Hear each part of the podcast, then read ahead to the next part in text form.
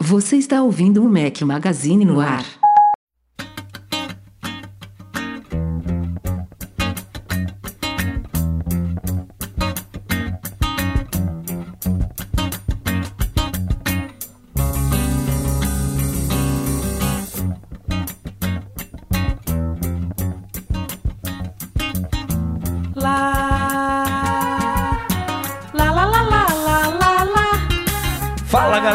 Magazine, estamos ao vivo no YouTube e na versão editada pelo nosso querido Eduardo Garcia, podcast número 501.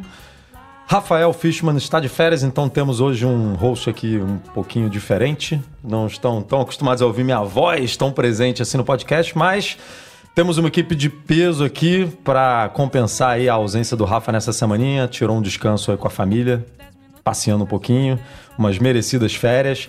Mas temos dois, não são convidados, né? Porque já são de casa. Chega mais, Marcelo, como é que tá? Tudo beleza? Fala, Edu. Boa noite, pessoal. Boa- bom dia, boa tarde, boa noite, né? Como o Rafa disse. É isso aí. Obrigado aí pelo convite mais uma vez. É bom que a gente se sente em casa, né? É isso, bem-vindo de volta. Misha também estava um tempo sem participar, né, Michel? Estou, estava assim um tempo sem participar e agora já estou em uma região nova para diversificar cada vez mais né, esse grupo do, do Mac Magazine. Então acho que tinha duas pessoas que ficavam em São Paulo. Eu Falei, não, deixa eu sair daqui, deixa eu ir para outro lugar. Estou É falando isso. com vocês de duas horas de diferença do Brasil, em terras frias canadenses. É isso, Eduardo no Rio, Marcelo em Brasília, Michel no Canadá. E temos aqui o Fran Francisco Pontilho, para quem conhece a nossa parceira Zipformi, que está com a gente aqui com o Mac Magazine há mais de um ano e meio, se não me engano, quase dois anos aí. De mãos dadas com o Mac Magazine, uma empresa que a gente tem muito orgulho de ter como parceira. E chamamos o Fran por um motivo muito especial, né? Porque estamos em novembro. Novembro é um mês muito importante nos Estados Unidos. Na verdade, não só nos Estados Unidos, porque, como tudo que acontece nos Estados Unidos acaba se espalhando um pouco aí para o mundo, mas sem dúvida nenhuma, nos Estados Unidos é uma data muito mais forte do que em países como o Brasil ou em países europeus. É, e o Fran tá aqui para a gente bater um papo justamente sobre essas novidades aí do mês de novembro. Fran, seja bem-vindo. Obrigado, boa noite, bom dia, boa tarde, boa noite né, a todos aí. Aqui para mim é tarde, para o Michel também, né? É, enfim, é, obrigado mais uma vez pela recepção. É sempre um prazer participar aqui do- da gravação do podcast com vocês, né? E hoje a gente tem realmente bastante coisa para cobrir aqui. E como você bem é, falou aí, Edu, é, nós estamos aqui para falar sobre a Black Friday dos Estados Unidos, né? E aqui não tem aquele negócio de é, metade do dobro, né? Aqui o negócio é, é- é quente, né? É para valer, né? Aí funciona.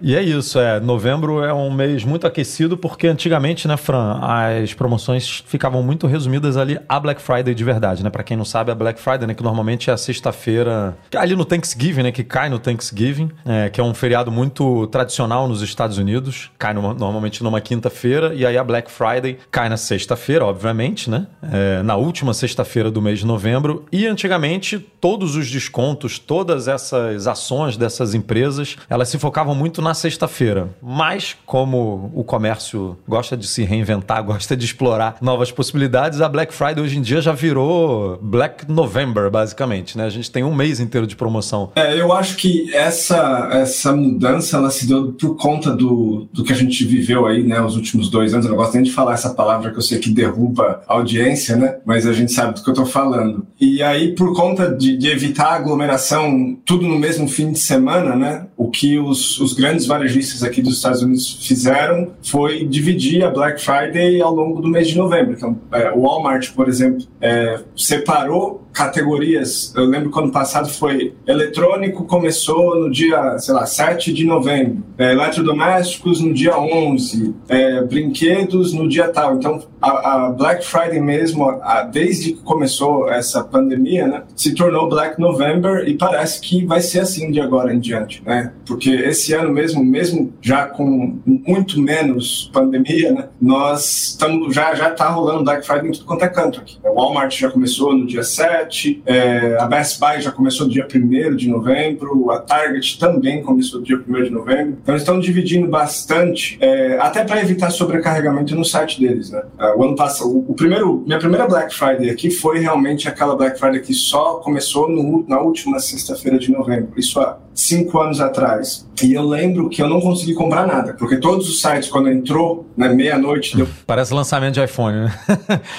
Ali, virou, virou o horário, todo mundo no site, todo mundo comprando. É, e então acho que eles aprenderam, né? Não dá para aglomerar tudo no mesmo dia, fazer tudo numa, mesma data. Eles mesmos não dão conta de enviar tudo. É um, é um preparo, um desgaste desnecessário para uma data só. Né? Então, estica o mês de novembro se torna Black November, né? É isso. E para e, pra gente, assim, para o nosso público aqui, falando especificamente do Mac Magazine, é muito interessante, porque a gente sabe que a Black Friday da Apple é muito fraquinha, né? A Apple não costuma fazer absolutamente nada de relevante. Ah, primeiro que a Apple não costuma dar desconto. E quando ela dá desconto, ela dá um gift cardzinho, dá uma coisa assim. E o que, que acontece? Nos Estados Unidos, a gente tem uma rede muito grande de revendedores autorizados, né? Apple, falando especificamente de Apple, óbvio que Black Friday se aproveita descontos em, em basicamente tudo. Mas pegando aqui é, o nosso público, tem muita coisa boa em lojas como o Fran falou que Best Buy, Walmart, Adorama, BH, é, promoções de 200, 300, 400 dólares em Mac, em Apple Watch, em, enfim, tem, tem muita coisa boa e a gente já fez um post do Mac Magazine é,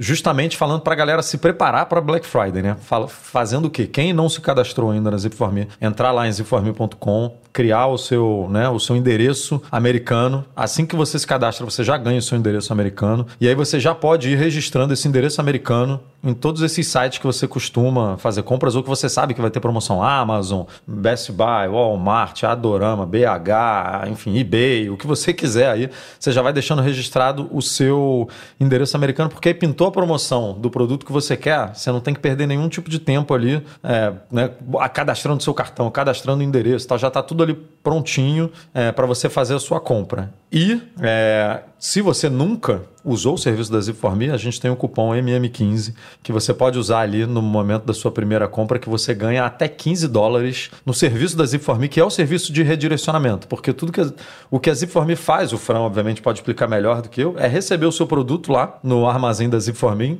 que fica no estado do Oregon, que não tem imposto, ou seja, já começa é, o seu. O, o, a, sua economia já começa quando você recebe, quando a Zipfarm recebe o seu produto no armazém deles, e aí, para eles pegarem o seu produto enviarem para sua casa, ou para o hotel que você vai viajar nos Estados Unidos, ou para o lugar que você queira, é, esse serviço é o que é chamado de redirecionamento. E aí você tem, com o cupom MM15, você tem até 15 dólares de desconto nesse primeiro redirecionamento. Mas Fran tá aqui também para mostrar um pouquinho aí do que é a Black Friday né, nos Estados Unidos. É, pode aproveitar esse seu gancho aí é, para explicar um pouquinho para aqueles que não fazem ideia o que, que a gente faz aqui, né? O que, qual que é o papel da Zip for Me. E eu gosto de explicar é, assim, né? Todo mundo é, tem aquele amigo que vai para os Estados Unidos uma vez por ano e e aquele amigo sempre é o cara bombardeado com pedidos, né? Pô, oh, traz isso para mim, traz aquilo para mim, né? Compra aquele negócio para mim. E a Zipforme, ela faz o papel desse amigo, que está nos Estados Unidos, né? E que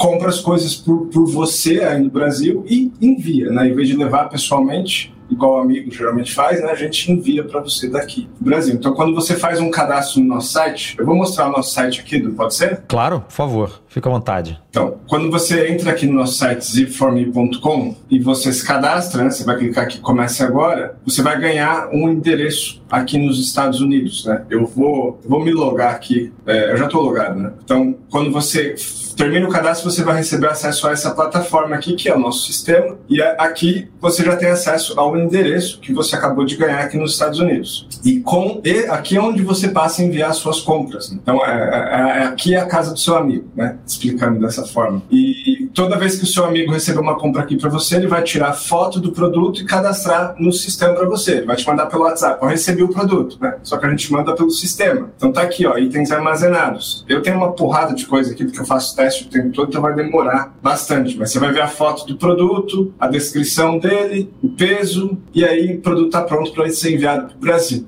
Né? Esse, é, esse é o nosso trabalho. Além disso, você, por exemplo, você comprou é, na Amazon. Você também pode comprar na Best Buy, você também pode comprar na qualquer loja que você possa imaginar aqui dos Estados Unidos e fazer o processo de consolidação. Você vai simplesmente mandar tudo junto numa caixa só. Então, dessa forma, o cara economiza comprando produto, que já é mais barato aqui, e ele economiza pagando um frete muito mais barato porque ele está mandando uma porrada de coisa junto. Né? É, até costumo dizer que às vezes o produto em si é muito mais barato, só que o custo do frete às vezes faz que o produto fique preço dele no Brasil. Só que quando o cara faz um, né, um, um, um envio bem, é, bem pensado, com bastante coisa dentro, ou mais de um item dentro, não existe compra aqui dos Estados Unidos que não vai valer a pena. Ah, ó, mas aí eu tenho, eu tenho que fazer uma. Desculpa, mas eu vou ter que fazer uma correção no Frank. Fran, não sei você, mas eu não tenho um amigo que pega o produto e testa para mim. Eu não tenho um amigo que pega e embala o produto para mim. Eu não tenho um amigo que vai lá e se não tá bom, vai lá e devolve na loja. Ó, isso aí. Isso aí é coisa que só a Zip for Me faz, cara. É brincadeiras. A, brincadeiras à parte. Faz, é, nem Michel, parente. Esse nem parente faz.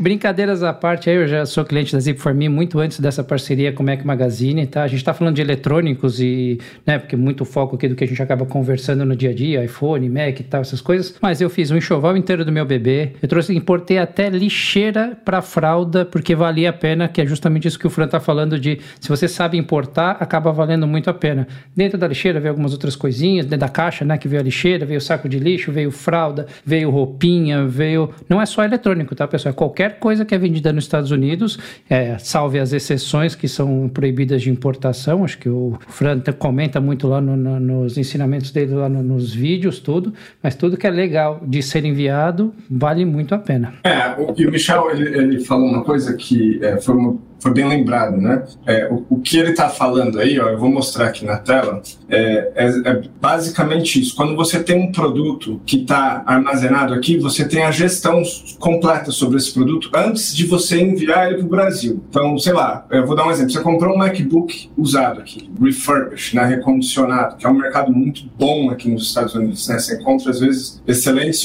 preços em, em, em computadores que foi lançado dois anos atrás, a preço de MacBook no Mercado Livre de 10 anos atrás, né? é mais ou menos por aí. Então, é, o fato de você ter essa plataforma aqui, ela te dá, por exemplo, a possibilidade de você pegar, vir aqui e solicitar um serviço para esse MacBook. Você pode pedir para a gente testar o MacBook antes de enviar ele para você. Você pode pedir para a gente. É, eu vou abrir a lista de serviço aqui para vocês verem a quantidade de coisa que dá para fazer. Né? De proteção extra, é, a gente pode fazer um teste de desbloqueio para saber se um smartphone está realmente desbloqueado ou não. É, colocar uma AirTag no envio para você monitorar o envio durante o percurso dele. É, teste de Apple Watch a gente faz. E é, mais fotos, ó, a gente não cobra nada. É, se é foto smartphone, a gente cobra uma taxinha de 2 dólares. Montar e desmontar equipamento, às vezes o cara compra, sei lá, ele compra um gabinete com uma uma placa-mãe, um processador uma memória, mas ele só precisa da memória. Já aconteceu isso, né? Às vezes uma placa-mãe muito específica o cara está procurando, ele só acha ela montada dentro de um gabinete. A gente desmonta o gabinete, tira a placa-mãe, joga o que você não precisa fora e manda só a placa-mãe, por exemplo. Te oferece uma forma, uma, uma, uma, variedade de coisas que você pode fazer antes de enviar o produto para o Brasil. Né? Isso foi bem lembrado pelo Michel e vale mesmo, vale a pena. Descarte de embalagem, né? Uma coisa que a galera usa muito, né, Fran? Porque deixa o envio mais leve, deixa o envio mais menor, talvez, né? Você consiga pegar uma caixa um pouquinho menor se você tirar tudo da embalagem e tal. Então. Ah, a, a caixa do Mac Studio é 10 libras sozinho, cara. Você está jogando 4 quilos fora. Né? Você vai economizar um puta de um valor no frete se você jogar a caixa do, do Mac Studio, cara. E tem gente, e, e, e eu conheço gente que já foi com a gente pro MM Tour que comprou um Mac Studio com a Zip recebeu aqui numa boa, bonitinho, tá usando para editar os vídeos dele. Grande abraço aí pro Armando. É, e você vê, assim, o cara não tinha como comprar um Mac Studio aqui, preço exorbitante. Trouxe dos Estados Unidos economizando, inclusive com esse descarte da, da embalagem que pesa bastante. Então tem muita coisa que vale a pena, né? Perfeito. E aproveitando que a gente está falando de produtos caros, né? Eu vou entrar aqui no site da Apple, eu vou fazer só uma simulação para mostrar o que é de fato a economia que o cliente faz quando ele não paga o tal do sales tax lá, né? que é o, é o imposto de compra. Para quem não sabe, aqui nos Estados Unidos você vai pagar esse sales tax na maioria dos estados que você vem para cá, inclusive a Flórida, né? que é o, estado que muito brasileiro vem para passar férias. E aqui na Zip é, nós somos isentos disso porque o estado de Oregon é isento, né? você não paga o sales tax. Então, vamos pegar o Mac Studio aqui, por exemplo. Franz, se me permite só te interromper, até para dar uma dica pro pessoal, o pessoal que vai viajar, o Michel deu uma. Pegando essa tua fala sobre é, Flórida, o pessoal que vai viajar no final do ano aí, fique atento em relação aos prazos, porque na verdade você pode fazer um combo de desconto da Black Friday com disponibilidade de produto, porque hoje em dia é um problema a disponibilidade de produto. Tá, os iPhones 14 Pro até hoje estão alguns modelos indisponíveis, e aí eh, você pode chegar lá e ter que ficar fazendo a Via Crucis lá procurando dispositivo em loja, você não precisa de nada disso. Você pode fazer o envio pela Zip4Me é, e depois encaminhar para redirecionar para o teu hotel, por exemplo. Então tem várias a Apple não está nem deixando o cara comprar o iPhone 14 em loja. Você só compra com a ativação de alguma operadora aqui dos Estados Unidos. É só comprar online, agendar a retirada em loja que você consegue fazer a compra do uh, desbloqueado. A Apple está dificultando cada vez mais, né, esse, esse processo aí. Mas desculpa, até te cortei, cara. Não, não era só isso mesmo. É só essa dica porque é, a gente vê essa dificuldade. Essas pessoas têm expectativa. Ah, não, eu tenho uma viagem marcada, eu vou, eu vou comprar, mas às vezes essa expectativa de comprar lá você vai acabar não encontrando o produto. Então você pode aproveitar esse serviço para garantir que você vai chegar lá e tá com o teu produto e, e ainda somar com os descontos da Black Friday. Então é uma oportunidade muito bacana. Aqui no Brasil agora inventaram a pré-Black Friday, que é um conceito totalmente novo.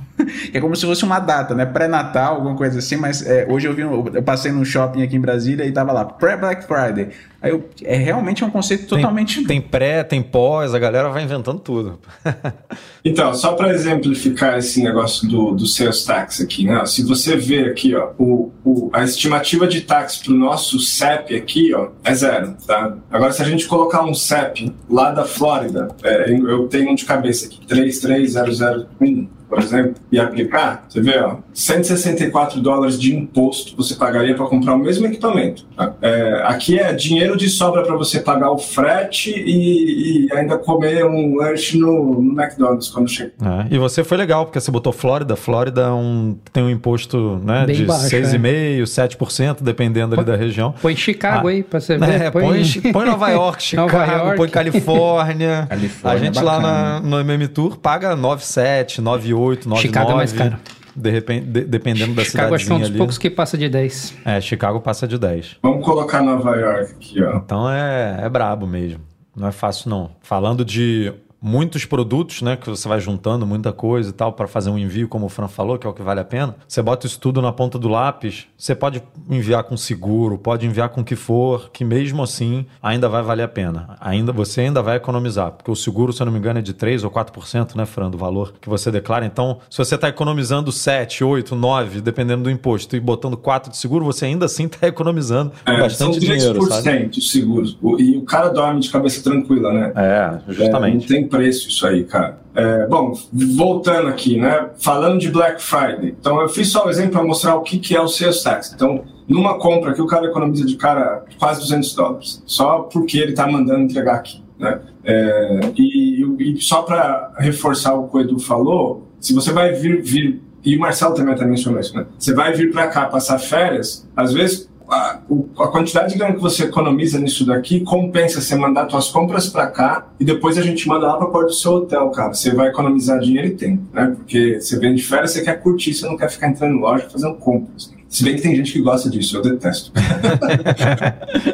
é, bom, Aí, falando de Black Friday, né? Eu, as dicas que eu quero dar aqui, e é por isso que eu queria muito compartilhar meu computador, é... Primeiro é o site blackfriday.com. Esse site é o melhor jeito de monitorar aqui a Black Friday durante o mês de novembro inteiro. Né? Quando eu falei que já tem é, muita coisa pronta, já é, pronta para ser comprada, inclusive, é, são essas lojas que já divulgaram, tá vendo? Walmart já está com a, a Black Friday deles rolando. Então, se a gente clicar aqui, ó, a gente consegue ver começou dia 7 de novembro e vai até o dia 13. Essa essa sessão de, de, de, produtos aqui. Né? Depois eles vêm com um novo catálogo, provavelmente deve ser outro, outro período de 3, 4, 5 dias ali. Né? Então aqui tem uma porrada de coisas. São quantas páginas aqui? São 14 páginas de produto com preço já de Black Friday.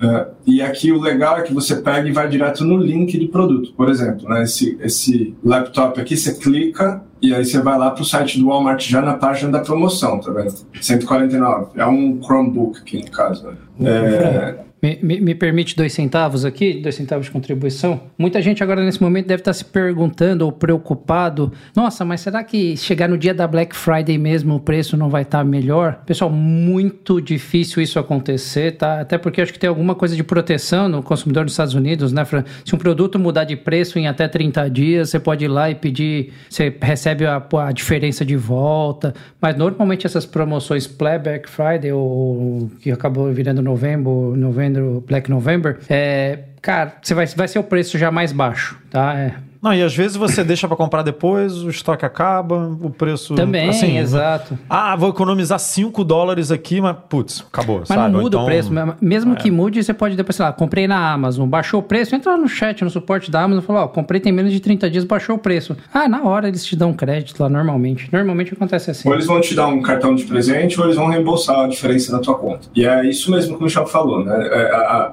o que está aqui valendo não vai estar tá disponível, provavelmente porque não vai ter estoque, né? E também não vai estar mais barato se ainda tiver estoque na Black Friday mesmo. É, isso é certeza. E, e também, caso aconteça de alguém cometer um erro de baratear alguma coisa, você tem esse é, é, serviço de, é, de, proteção ao consumidor aqui nos Estados Unidos, ele é muito agressivo. Assim. A Amazon faz uma promoção agora e daqui 15 dias faz uma mais agressiva ainda, quem comprou na, na promoção anterior tem que receber o reembolso. Só que eles não vão pedir, dar um reembolso sem você pedir, lógico. Né? Então, é, você tem que entrar em contato com os caras e pedir mesmo. Mas voltando aqui, é, blackfriday.com, esse site é excelente, tem muita coisa aqui, cara. Se eu, se, se eu tivesse duas horas aqui aqui para mostrar, a gente ficava aqui duas horas vendo promoção, tá? Mas esse é um site muito legal para você navegar e tem muito catálogo aqui já, tá? Só foi um pouquinho que eu mostrei. E ainda não é nem a metade do que vai aparecer, tá? Então, essa loja é muito boa para comprar produtos eletrônicos, a Kohl's, é, roupa, Macy's é, é, é, de tudo, né? Uma, é uma loja de departamentos. Aqui é uma, uma fabricante de eletrônicos, né? Belk, Best Buy, Dell, Sam's Club, Casco. Esses dois aqui precisa de, você precisa ser membro é, mas a gente, é, nós temos conta com eles. Então, se você, não, se você quiser alguma coisa, a gente faz a compra por você, né? Via compra assistida. E outro site bom e outra dica boa é esse carinha aqui, ó, sleepdeals.net. Tá? Esse site ele monitora todos os sites que estão aqui, né, diariamente, não só durante a Black Friday, tá? Ele vai monitorar e vai te dar é, promoção o tempo todo. Então, por exemplo, sei lá, se eu dar um F5 aqui, faz um tempo que está aqui, ó. Se eu dar um F5 aqui, já vai aparecer coisa nova. Aí, ó, esse aqui já não estava aqui, ó. 3-pack, é, TP-Link, enfim, tá, com, tá de 200 dólares por 115. É um meshzinho, sistema mesh da TP-Link, né? Tem um ali também da o Euro, né? Esse é Euro? É, um sistema mesh da, da, da Amazon. É, o Rafa comprou, o Rafa comprou um desse aí numa promoção, mandou entregar na Zip for Me. aí também. a gente foi lá para Meme Tour, mandou entregar pro hotel e levou para Portugal. Enfim, esse é um outro site bom também. Você pega várias promoções às vezes que você não, você não encontraria aqui, ó. Por exemplo, esse laptop gamer aqui da, da é, é da Acer, né? É,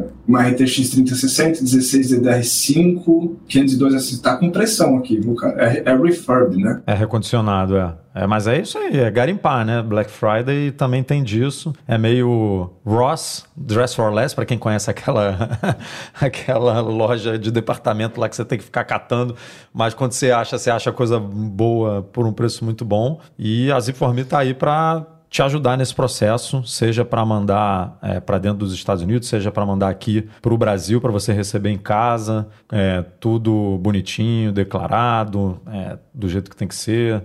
Ainda assim você economiza bastante dependendo do produto que você comprar, fora ter acesso a coisas que não necessariamente é, estão disponíveis aqui no Brasil, né? Tem coisa que simplesmente não vende aqui, né? Tem, tem marca que não existe aqui, tem empresa que não tem representação aqui, então tem muita coisa que você pode aproveitar aí com a Zip4Me, não só na Black Friday. Até mesmo quando tem representação, as empresas que estão aí representando as marcas, às vezes elas demoram muito para trazer um negócio que é lançado recentemente, né? Porque né, o objetivo deles é acabar com o estoque daquilo que eles trouxeram de monte de versões anteriores. Então, é, sei lá, eu, eu vou tentar um exemplo aqui, sei lá, você compra uma câmera fotográfica da Canon que acabou de lançar. Cara, vai demorar no mínimo seis meses para chegar no Brasil, esse negócio. Você vai comprar no Brasil na mão de quem importou dos Estados Unidos. É, agora, da representante mesmo, da, da, da, revenda oficial, demora, cara. Os caras não, não, É igual o iPhone, é igual tudo, cara. Demora para chegar. Então, é uma outra coisa. Você consegue, você paga mais barato e você recebe antes, né? Você pega, você tem acesso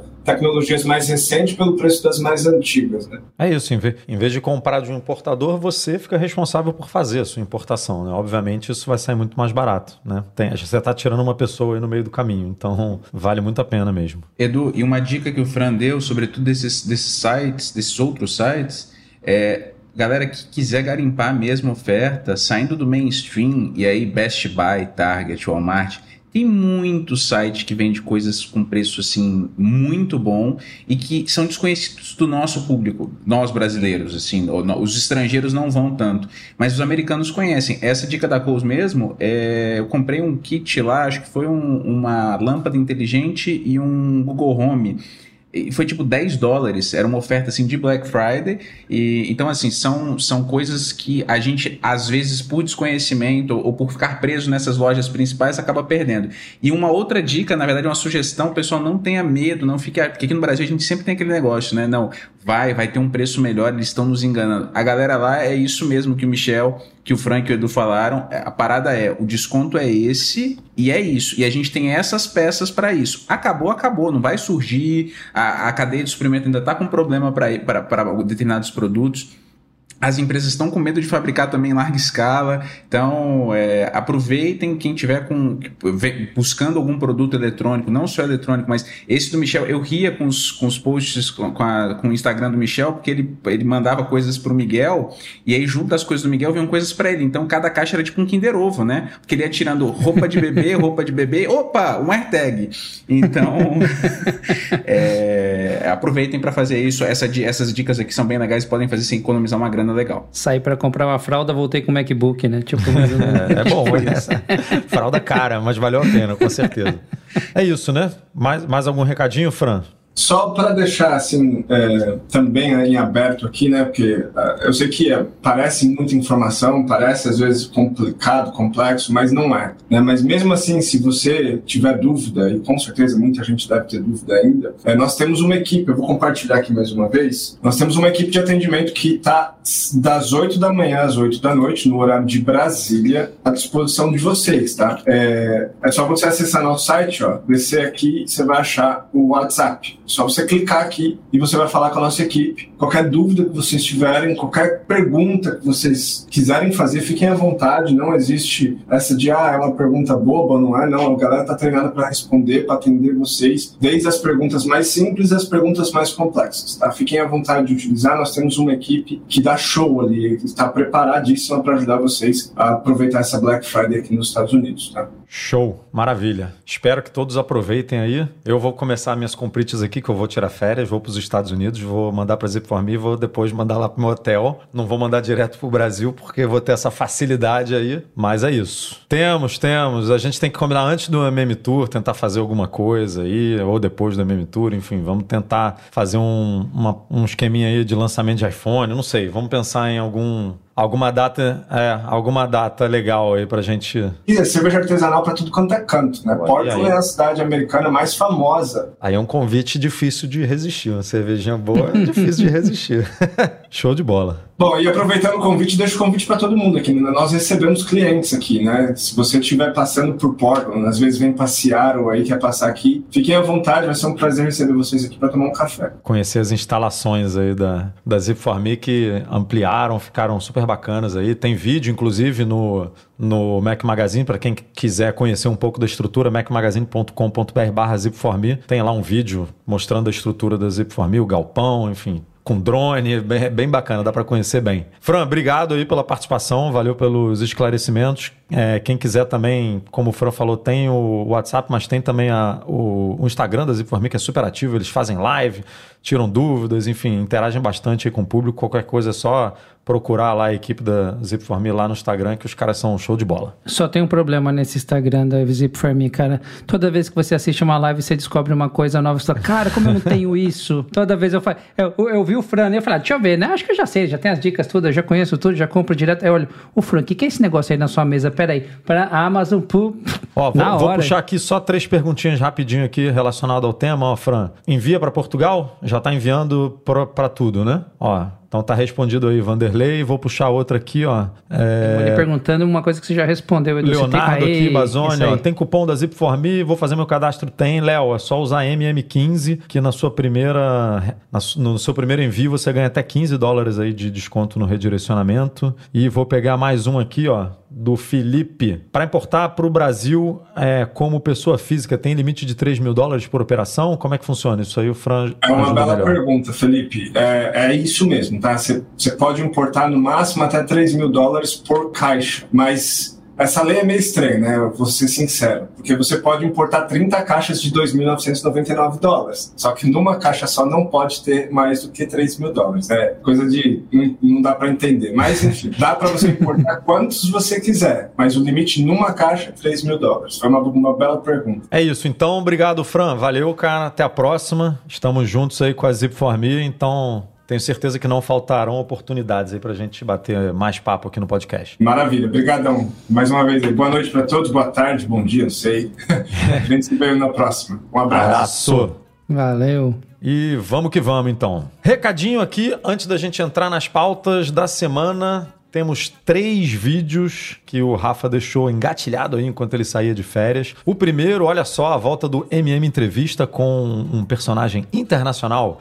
Rafa bateu um papo aí com o Ross Young, para quem não conhece, o Ross Young é um analista aí do mercado de telas. Ele tem uma empresa, do, é, uma empresa que fornece relatórios né, do mercado de LCD, OLED, enfim, muito focado em OLED. Vale a pena é, dá uma conferida lá no YouTube. Esse vídeo deu muito trabalho pro Rafa, porque ele teve que legendar 40 minutos, 30 minutos aí de bate-papo, não lembro exatamente a duração, mas ficou muito bom. O Ross Young é uma figura, gente boníssima, vale a pena aí conferir. E temos dois vídeos sobre o iPad OS 16, um exclusivo do Stage Manager, falando aí como é que funciona, uma das, uma das grandes novidades, né, do iPad OS 16, como é que funciona o organizador visual em português, e o outro os novos apps que fazem parte aí do iPadOS 16, né? A Apple levou tardiamente, digamos assim, o aplicativo Tempo, né? O que mais que ela levou? Que agora eu até me perdi aqui. É, levou... Não, levou a calcula... não levou a calculadora. Não né? levou a calculadora. A calculadora ela ainda deixou a brecha aí para os desenvolvedores, mas levou alguns aplicativos que estavam em falta aí no iPad, os não widgets, só para o né? iPad, mas para o macOS também. Agora você tem alguns aplicativos que antes não estavam presentes, então vale a pena aí conferir também esse vídeo e eu fiz um review é de dois produtos da 12 South. É o, a Hoverbar Duo de segunda geração, é, que é muito parecida com a de primeira geração. Se não fosse por um detalhe, que é um encaixe, um encaixe que facilitou muito ali. Então, a Hoverbar Duo, para quem não conhece, é o stand aqui que eu uso para gravar o podcast, é, com a câmera, com o iPhone aqui, é, que serve de stand. Então, vale a pena conferir lá para quem está procurando algum produto parecido com esse. Eu curto muito esse produto. E o segundo foi o High-Rise 3, um stand também para iPhone, que também serve para Apple Watch e AirPods. Você é um 3 em 1 basicamente. Você carrega todos esses produtos em um stand só. Você pode carregar inclusive dois iPhones e um Apple Watch se você né, quiser tirar os AirPods ali da jogada e encaixar um smartphone compatível com o padrão TI ali na base. Ele é magnético, é super bonitinho. Né? Tem um probleminha que eu conto no post para quem tem o iPhone 14 ou iPhone 13 Pro. Não é um problema que impossibilita o uso de maneira nenhuma, mas vou deixar aí a curiosidade no ar, confere lá no review para saber exatamente o que, que a gente está falando. E simbora para a pauta da semana.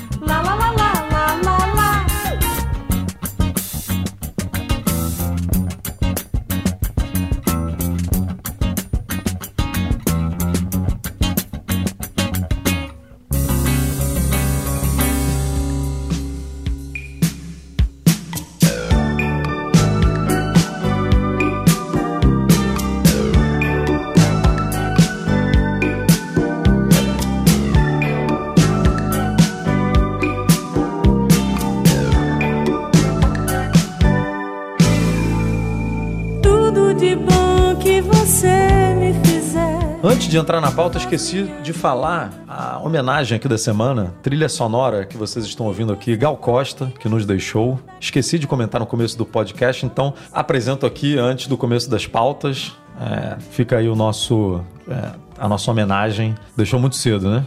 É. Ainda tinha, muito, muito ainda cedo. poderia continuar com a gente por um bom tempo, fazendo o que faz de melhor, mas infelizmente partiu, mas deixou um legado grande pra gente, felizmente. Então, vamos curtir que é o melhor que a gente pode fazer. Bom, esse é um assunto que tá, se eu não me engano, o ano inteiro aí rondando, não só no Brasil, mas em outros países. E eu tô falando do da possibilidade do Brasil forçar a Apple a introduzir o conector USB-C no iPhone, que não é uma surpresa, né? Porque a gente já viu que a própria Apple já deixou isso claro que isso vai acontecer no ano que vem por conta da lei europeia, né? A lei na União Europeia que saiu que na verdade é, fala que os telefones precisam obrigatoriamente ter uma entrada USB-C a partir de 2024, mas a Apple já vai se adiantar provavelmente fazer isso a partir de 2023. E no Brasil o que a gente tinha era uma consulta pública né, da Anatel perguntando sobre o tema para a população, mas agora a gente tem um projeto de lei é, que visa justamente é, obrigar as fabricantes, e aí quando a gente fala fabricante, a gente está falando basicamente de Apple, né? Porque todas as fabricantes aí de smartphones Android, se não todas, a grande maioria já trabalha com o padrão USB-C. A Apple é que está fora aí da jogada. E a gente tem esse projeto de lei do senador Carlos Fávaro, do PSD, é, que prevê essa adaptação aí dos. Dos telefones, né, desses dispositivos para USB-C. E, assim, por mais que isso vá acontecer, a gente já está já tá resolvido, né? A situação já está resolvida desde que a Apple é, foi o, jo, o Joz, né? Foi o, o diretor, o vice-presidente de marketing, vice-presidente de marketing mundial da Apple, que deu essa notícia numa entrevista para o Wall Street Journal, se eu não me engano, e que provavelmente a gente já pode esperar por iPhones, é, o iPhone 15 aí com USB-C é, e aí, já puxando é, essa pauta, é, com uma relacionada aqui, a gente tem também o fato de que tem gerado muita polêmica aqui no Brasil também, é, o fato da briga na justiça, né, de suspensão, possíveis suspensões aí de, da venda de iPhones é, que estão vindo sem carregador, também por conta dessa polêmica de Lightning, USB-C, né, porque a Apple mudou o, o cabo, né, porque antigamente ela fornecia um adaptador de energia com USB-A depois ela passou a comercializar um carregador com USB-C e um ano depois, no iPhone 12, tirou isso da caixa. E aí eu queria a opinião do Marcelo e do Michel aí, porque eu, particularmente, não entendo o que é que acontece, porque a gente já viu é, du duas liminares, se é que eu posso chamar assim, né? Duas, duas ações da justiça suspendendo a venda do iPhone por conta da falta do carregador na caixa. É, e a segunda saiu agora, né? No comecinho de setembro a gente noticiou a primeira, que o Ministério da, Justi Ministério da Justiça tinha suspendido as vendas de iPhone sem carregador e tinha aplicado uma multa na Apple de 100 milhões. É, e agora uma juíza federal é, substituta da vigésima vara da seção judiciária do Distrito Federal, é, negou o mandato de segurança da Apple e determinou suspensão da venda dos iPhones sem carregador. Duas curiosidades. Uma, isso só aplica ao iPhone 12. iPhone 13 e iPhone 14 não fazem parte dessa é, dessa bagunça toda. E a segunda coisa, o iPhone 12 continua à venda no site da Apple, sem carregador. Então, assim, eu não, não tenho capacidade para entender o que está acontecendo, sabe? Queria a opinião de vocês aí. Isso se torna mais maluco ainda, porque versões anteriores que antes eram vendidas com carregador passaram a ser vendidas sem. É, meu pai, eu consegui lá numa desses programas de qualidade da Apple trocar um iPhone 6 por um iPhone 8. Chegou lá em casa, 8, acho que foi 8. Cara, chegou sem carregador. Então, assim, é, para mim, vamos separar, vamos separar essa discussão em vários tempos, porque a gente podia ficar um podcast aqui inteiro debatendo possibilidades, tá?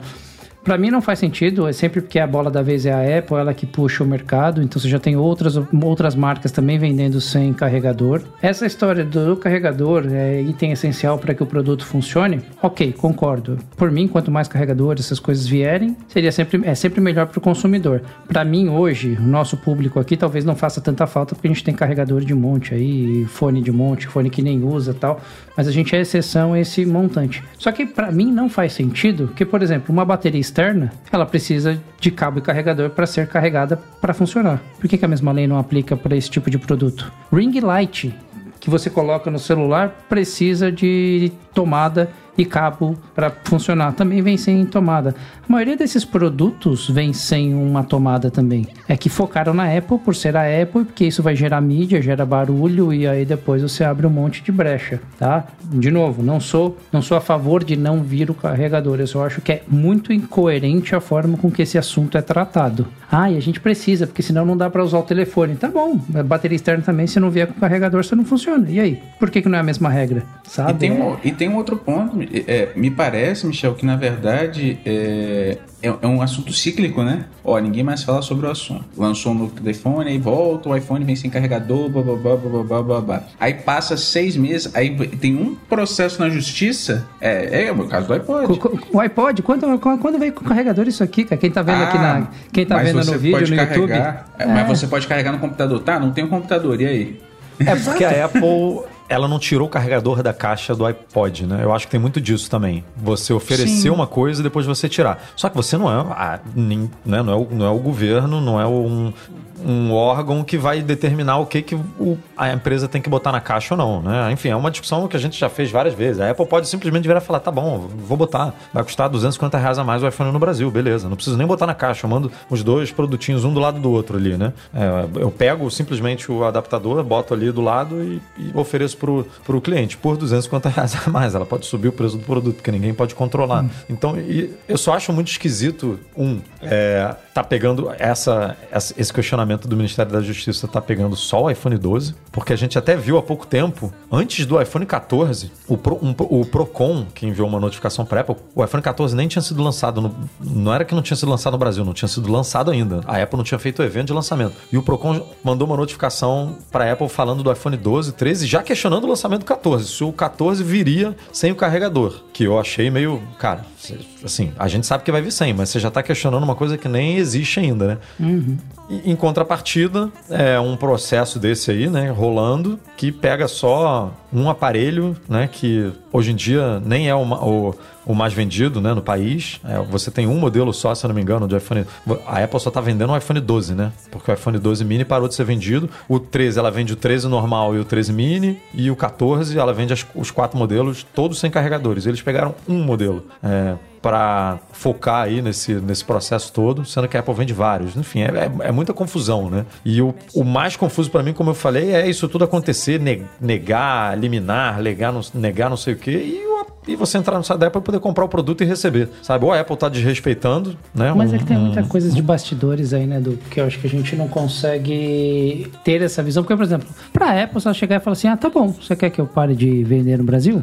Eu não sei quão, quão é essa margem, né? Não sei se eles dividem esse market share de quanto é a venda de produtos Apple assim no Brasil. Mas eles falam, tá bom, vou começar a mandar, vendo mais caro, e se eu quiser fechar lá, a, fecha a fábrica em Jundiaí. Vou mandar um monte de gente Qual embora. prejuízo, sabe? né? É, Sim. assim, ela tem poder de barganha também. Falando, tá bom, beleza, eu fecho, encerro minhas operações ali, vou falar que é porque vocês dificultam a venda de produto aí. Encerra uma fábrica lá, fecha duas lojas, Imagina o tanto de loja que não vai fechar. Ela tem poder de negociação nisso aí também. Não simplesmente vou todos respeitando porque eu sou pirracento, a bola é minha. Tem muito lobby aí por trás, deve ter muita coisa acontecendo que é, mas é eu não sei se isso tem efeito num processo assim, né?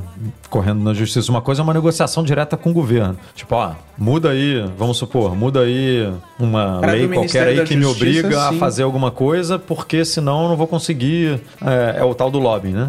Muda isso aqui, senão eu vou acabar mexendo nisso aqui que vai prejudicar mais, enfim. Mas num processo desse assim, eu não sei se ela pode usar isso como arma, falar, não, se vocês não tirarem esse processo. Não, é, explicitamente, eu, né? Não é, eu né? Que, é, tiro que aqui coisa... a fábrica, eu tiro as duas lojas, né? Não sei se é tão explícito assim. Mas, Edu, mas deve ser, mas no, no, naquele do âmbito do Ministério da Justiça poderia ser até nesse naipe, acredito eu, tá? Essa, aquela dos 100 milhões que saiu de uma secretaria do Ministério da Justiça. Esse caso do da juíza aqui do Distrito Federal parece muito mais ser um caso específico, uma matéria de um iPhone, e aí que os jornalistas pegaram para ser a bola da vez. Mas assim, é, não é porque o PROCON entrou na justiça, que talvez se fosse uma, uma ação comunitária, é, uma ação coletiva, na verdade, contra a Apple, justificaria, vai essa discussão discussão. Vamos banir todos os iPhones que não tem carregador, alguma coisa assim. Mas não, não me parece ser o caso. Em relação a, a, ao projeto de lei, qual é a minha preocupação? A nossa legislação é muito específica, como esse exemplo que a gente teve agora no que a gente estava falando das Informi. Pode 30 caixas de 2.999, mas não pode uma com 3.001. Se a gente definisse que o padrão de carregador é USB-C, imagina só que lança USB-D. Pronto, lascou. Aí vai ser um outro projeto, um lobby. Aí imagina que a gente passa a ter a, a, a Cabobras, que é a empresa que faz oficialmente cabos do Pronto, o circo está montado. E aí o mundo inteiro teria os modelos de telefone a gente precisaria ter um modelo específico. É, é, veja o exemplo do eSIM. O eSIM já é o caos, gente. O processo do eSIM, para quem é do Brasil, é o caos. Se você comprar o telefone fora, é o caos. Salvo um, você tem um canal bacana. É, é isso. Então, é, me preocupa muito a legislação específica sobre um modelo de cabo. Se a gente vai falando sobre padrões de cabo, alguém até falou no chat aqui no, nos comentários sobre. Ah, foi o, o Alan. É, faz sentido, eu acho que um padrão de cabo, beleza. Mas qual o melhor padrão de cabo? E se o Lightning for melhor? Se for mais rápido? Ah, não, mas porque o outro é mais comum. Eu acho que, não sei. É, é, para mim, a Apple perdeu o timing a Apple podia ter defendido isso de outra forma, o mercado seguiu, todo mundo colocou USB-C e a Apple virou patinho feio. Então, é, vocês lembram que antigamente quando você comprava o BlackBerry vinha com micro USB, aí tinha o mini USB é, e por aí vai. Não sei, não sei. Eu, eu, acho que a discussão é um pouco mais complicada que, que só isso, sabe? Médio, viu, Marcelo? Pelo seguinte, eu, eu, acho que se não me engano, os Samsungs que também estão vindo sem carregador, ou eles davam uma Mas alternativa. acho que no Brasil eles já estão colocando, né? Eles, eles é, fizeram mas você, um tem que entrar, é, você, tem que entrar lá e pedir. É, você entra, é. Lá, você entra lá e pede, mas já é USB-C, sabe? Também não... não. Então isso é... Tem muita coisa por trás que com certeza tá rolando, porque a Apple não ia ser... Bom, bons advogados ela com certeza tem, né? Poder na poder. É, vamos ver. É, assim, ano que vem é um marco importante porque se a Apple realmente botar o, o USB-C no iPhone, e tudo indica que sim, o cabo dentro da caixa vai mudar, obviamente, para USB-C ou USB-C. E aí sim pode resolver muita coisa, né? Porque é, hoje você precisa do cabo do, do, do Lightning, né? Para recarregar, e aí às vezes as pessoas não têm o cabo. A justificativa da Apple de que ah, todo mundo tem um carregador ou um cabo igual a esse aí para carregar, pode ser que a justiça comece a pegar um pouquinho mais leve nesse sentido, porque com esse cabo que ela bota no. vai botar na caixa, você realmente vai poder usar é, carregadores e não precisa nem usar o cabo que ela bota, né? Você pode já ter outros cabos, porque esse é um padrão muito mais difundido que o Lightning. Então. Se, se esse fosse o ponto, ela já poderia ter tirado o carregador do iPad, que é, que é USB-C já faz tempo. É, não, aí não dá pra gente saber qual é a estratégia realmente, porque Mac ela bota carregador, iPad ela bota carregador. Por né? enquanto, né? Do... É.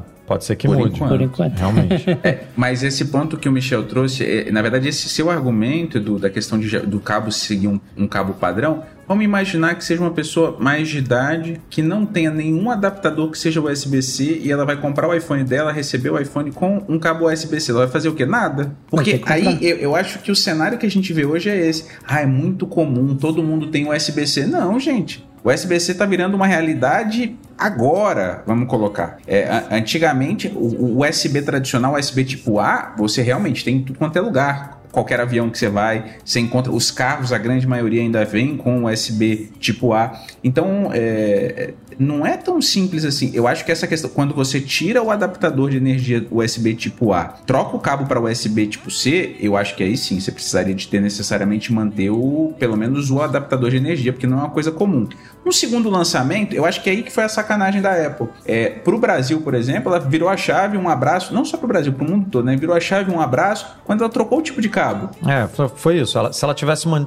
se ela tivesse vendido com carregador dois ou três anos, né? Tivesse botado enchido o mercado de carregador de cabo é, e depois tirasse o carregador, é, beleza. Mas ela fez um. Ela ficou anos e anos vendendo um adaptador de força e depois ela mudou por um ano e depois tirou. Então isso foi, é, foi muito rápido mesmo. Mas é um problema que está rolando aí há algum tempo. Não parece que vai ter solução. Eu duvido que a Apple bote carregador né, na caixa do, do iPhone aqui, a não ser que realmente a justiça consiga fazer a Apple parar de vender, que é uma coisa que até agora não conseguiu, mesmo aplicando multa de 100 milhões, mesmo suspendendo venda. Então vamos acompanhar aí nas próximas semanas, nos próximos meses, o que, que vai acontecer, se a Apple realmente vai ser impactada por essas decisões ou se ela vai conseguir recorrer e vai conseguir remediar aí a situação. Se alguém precisar de comprar um carregador, fique de olho nas ofertas que o Pedro Vira está publicando lá no fórum e nas nossas redes sociais. É, descontos. Tinha um carregador esses dias, acho que o USB tipo C de 20 watts por 130 reais. Então, fiquem de olho lá. E esse carregador na Apple custa 219. Então, aproveitem. É isso. Para quem está esperançoso aí pelo lançamento de um dispositivo dobrável da Apple, seja ele iPhone ou iPad, a gente tem aí uma possível boa notícia que veio da fonte mais inesperada. Veja só vocês. O braço, é, uma empresa que é um braço da Samsung, né? Samsung Mobile Experience, que é, é, trata de dispositivos móveis, né? Ela analisou recentemente a estratégia de smartphones dobráveis numa reunião com fornecedores. Diz que o mercado de dobráveis vai crescer até 80% em 2025 e que provavelmente a Apple vai entrar nesse mercado em 2024. Mas a surpresa é que ela não entraria com o iPhone, como todo mundo imagina, né? Qual, ah, chuta aí qual é o primeiro aparelho que, né, que a Apple vai lançar dobrável. Todo mundo, iPhone, iPhone, iPhone. Não, segundo a Samsung, o primeiro, os primeiros, né, aparelhos dobráveis da Apple seriam um notebook e um tablet ou um notebook ou um tablet, né? Enfim, não seria o iPhone. Então, Quero saber o que vocês acham dessa é... desse possível rumor vindo da Samsung, né? Que é uma coisa que eu sempre imaginei, porque eu falei assim, cara, a Samsung sempre é, fabricou tantas coisas para Apple, né? Fabricou tela. Antigamente elas, eles fabricavam um chip. O chip do iPhone por muito tempo foi fabricado pela Samsung. Depois que a Apple migrou para é, para TSMC, né? É, então bem ou mal, a gente está falando aqui de empresas completamente diferentes. Essas empresas não necessariamente é, conversam da maneira que a gente imagina, né? O braço de fabricação de a Samsung faz navio, faz, sei lá, faz, faz muita coisa, sabe? Não necessariamente essas empresas têm uma troca de informações tão grande quanto a gente pensa aqui do lado de fora. Mas é muito curioso você imaginar assim, pô, a Samsung fabrica a tela do iPhone, que é uma tela super bem avaliada pela DisplayMate lá, por exemplo. É uma tela que ganha da tela da Samsung, do aparelho da Samsung, quando o iPhone é lançado. E não é possível que eles não peguem informações né, desse projeto, porque é, isso é um projeto que a Apple manda né, para a Samsung e a Samsung fabrica. Não quer dizer que a Samsung Samsung Display ela, ela, ela cria a tela para a Apple, não é isso? A Apple faz todo o projeto ali, a Apple tem os engenheiros dela trabalhando em cima disso, de calibração, de tudo, de como que o, o, como que o componente tem que ser fabricado, montado e tudo. Manda esse projeto para a Samsung, é a mesma coisa com a TSMC que fabrica os chips, e aí essas empresas fabricam, né? Não é que a Apple não vale nada, o que os engenheiros da Apple não fazem nada, não é isso. Hum. Mas aí você fala, pô, como é que nunca vazou nada assim de um dispositivo da Apple é, dessas fornecedoras, né? E aí a gente está falando agora de um possível vazamento aí, bota muitas aspas, porque está longe ainda. Imagina a multa. É, porque assim, se vier, se em 2024 a Apple lançar um iPad ou um notebook dobrável, né? E o notebook ele já é dobrável, né? Porque você fecha ele. Mas ele não é dobrável no vidro, né? Na tela. O que estão dizendo é que a Apple, de alguma forma, vai lançar um notebook que dobra e a tela faz parte ali da dobra, né? Então, assim, se isso acontecer em 2024, a gente tá vendo aí um possível furo vindo da Samsung, né, cara? Que, é o, que é, o que é meio doido. Seria um touch bar estendido, né? Praticamente. É, exatamente, Os caras pegaram é. o touch bar e falaram, vamos botar isso. Já que não funcionou só ali, vamos meter ele inteiro na tela. Quem quiser usa ele inteiro como tela. Quem quiser usa aquela parte. Agora pararemos de ter problema com teclado borboleta e teremos problema com tela borboleta. Cabe todos os emojis, pelo menos, né? É. Então... Cara, assim. É, é... Mas vocês sentem falta, assim, de um dispositivo dobrável? Você já. Eu nunca usei, tá? Então é difícil opinar aqui. Mas, assim, a gente deseja muita coisa que a gente não tem, né? Eu adoraria Exato. ter um Tesla, por exemplo. Eu sei que eu desejo um, um carro elétrico, né? Um, um, carro com as facilidades, com, com toda aquela inteligência e tudo. Dispositivo dobrável não é uma coisa que me sabe? Que, que, que, me anima, assim. Pelo menos não do jeito que a gente está vendo hoje no mercado, tá? Os dispositivos que a gente tem hoje. Pode ser que a Samsung lance alguma coisa é, no futuro aí, ou a própria Apple lance alguma coisa que eu vire e fale, putz, isso aqui é incrível. Isso aqui me faz, me faz, me desperta o meu desejo por um dobrável. Mas hoje eu não sinto essa necessidade. Vocês sentem? Entendendo, entendendo como normalmente a Apple faz as coisas, que assim, faz bastante tempo que ela não inova em nada, o que ela faz são coisas que já tem no mercado e ela pega e faz de, um, de uma forma bem feita. Você pega os dobráveis que tem hoje, que ainda vem, fica aquela marca no meio da tela. Eu já experimentei alguns desses dispositivos Nossa, é horrível, dobráveis. Né, cara? Esse vinco que fica. Ele é um horrível no primeiro momento que você olha para aquilo. Depois que você abre a tela, ela tá iluminada, tal. Você até dá uma esquecida de leve naquilo, mas eu imagino que é o tipo de coisa que, por exemplo, a Apple não faria. E não tem um calombinho ali quando você tá passando o dedo, né? Tem. Quando você tá então, deslizando ali para rolar um, tem, sei lá, tem, você tá lendo uma é, matéria é no tipo Mac Magazine, aí você tá rolando é, mas é, ali. é, é, tipo o Note do, do, do você iPhone. Supera, ou, né? É, você daqui a pouco se acostuma com aquilo que você tá usando. Então, então tudo vai depender de como a Apple vai trazer esse produto pro mercado. Se for para ser, sei lá, você usar de um lado e ter uma experiência, porque quando ele tá dobrado, ele fica uma bitola assim grandona, então você Ainda fica com o tem isso, telefone né? meio gordinho. Aí na hora que você abre, bom, beleza, eu tô com um tablet na mão praticamente. Então eu acho que é esse tipo de coisa que a Apple vai tentar resolver. Tirar esse calombinho que fica ali, essa dobra que acaba ficando sensível, talvez, e dar algum outro tipo de experiência uso de desdobrar o telefone. Porque para isso a Apple já tem um iPad mini, já tem iPad normal, já tem o iPhone, tem iPhone Pro. Só o fato dele ficar grande, hum, não sei se é isso. Acho que a Apple traria uma abordagem um pouquinho, daria um uso um pouquinho melhor para esse fato de você desdobrar o telefone. Por que eu desdobraria um telefone? Pegar um iPhone e transformar numa, num desk, talvez, num, num, num, tipo de um iPadzinho que eu posso usar com algum tipo de teclado, não sei. Eu, tô, eu acho que é isso que a Apple vai tentar resolver, porque dobrável por dobrável, ela acho que é mais fácil para ela vender um telefone e um iPad que já resolveu o seu problema de questão de tamanho, né? Eu tenho uma teoria diferente sobre o dobrável da Apple. Para mim, eu já li isso em alguns lugares e, e eu acho que é a opinião mais acertada. A Apple sempre faz aquele teste para ver até onde o consumidor está disposto a gastar. É, isso. Pode, pode ser que não seja o melhor produto, pode ser que não seja a versão final, mas ela faz assim: poxa, vou, lancha, vou lançar uma caixa de som inteligente que tem a assistente virtual que não é a melhor do segmento, mas que é uma baita caixa de som. Vou colocar nela mil dólares. Será que vai vender? Aí lança, ah, vende algumas. Ah, entendi. Serve para isso. É, eu acho que ela vai fazer isso, tá? É, a impressão que eu tenho é que, para mim hoje, tá? Eu, consumidor, não faz sentido o dobrável, porque eu não tenho problema com o tamanho do meu telefone. Me atende bem, eu acho o tamanho bom, acho o Max um tamanho mais para Itu e acho o Mini um modelo reduzido que não me atende, sobretudo por conta da bateria, que é um dos principais. Você não usava, você não usa o Pro Max, Marcelo? Não, eu ado, ado, desde o 10 é, eu adotei o, aquele tamanho menor e aí com 10S ah, também. Eu porque, jurava assim, que você usava o Max. Apesar de achar a tela melhor, mas assim, não preciso daquilo. Pro, Não. pro meu dia a dia é mais uma questão de, de conforto e eu acho que a- o tamanho da tela me atende bem com o tamanho tradicional. É, se for um tablet, ele vai entrar no- nesse mix que a gente já tem. Daqui a pouco a pessoa vai ter que realmente fazer um curso para comprar o iPad. Imagine se entrar um dobrável. A pessoa vai chegar na Apple e eu quero um, um iPad. Aí qual versão? Porque a Apple provavelmente vai colocar um processador Ultra. E aí o Ultra também vai estar numa outra linha, porque ela não quer pegar só esse nicho de mercado. É, é uma loucura. Ah, no Mac. É, a linha hoje também é um pouco confusa. É, a gente tá falando o quê? Dois, três anos daqui? Será que o mercado ainda vai, vai querer isso? Porque todo mundo lançou dobrável, dobrável, dobrável, dobrável. Eu não vejo mais esse zoom, zoom, zoom. É, É, segundo a pesquisa da, da Samsung, vai aumentar 80% até 2025, né? Então. Vou corrigir, só tem um que- telefone que eu vi. Um telefone pra mim pegou. O Flip 3, Flip 4, aquele que você dobra e vira um, um- um- aquele menorzinho da Samsung. De resto, o Fold, vocês já viram Flip, um na rua? o- eu, eu, eu acho que o Flip tá realmente mais.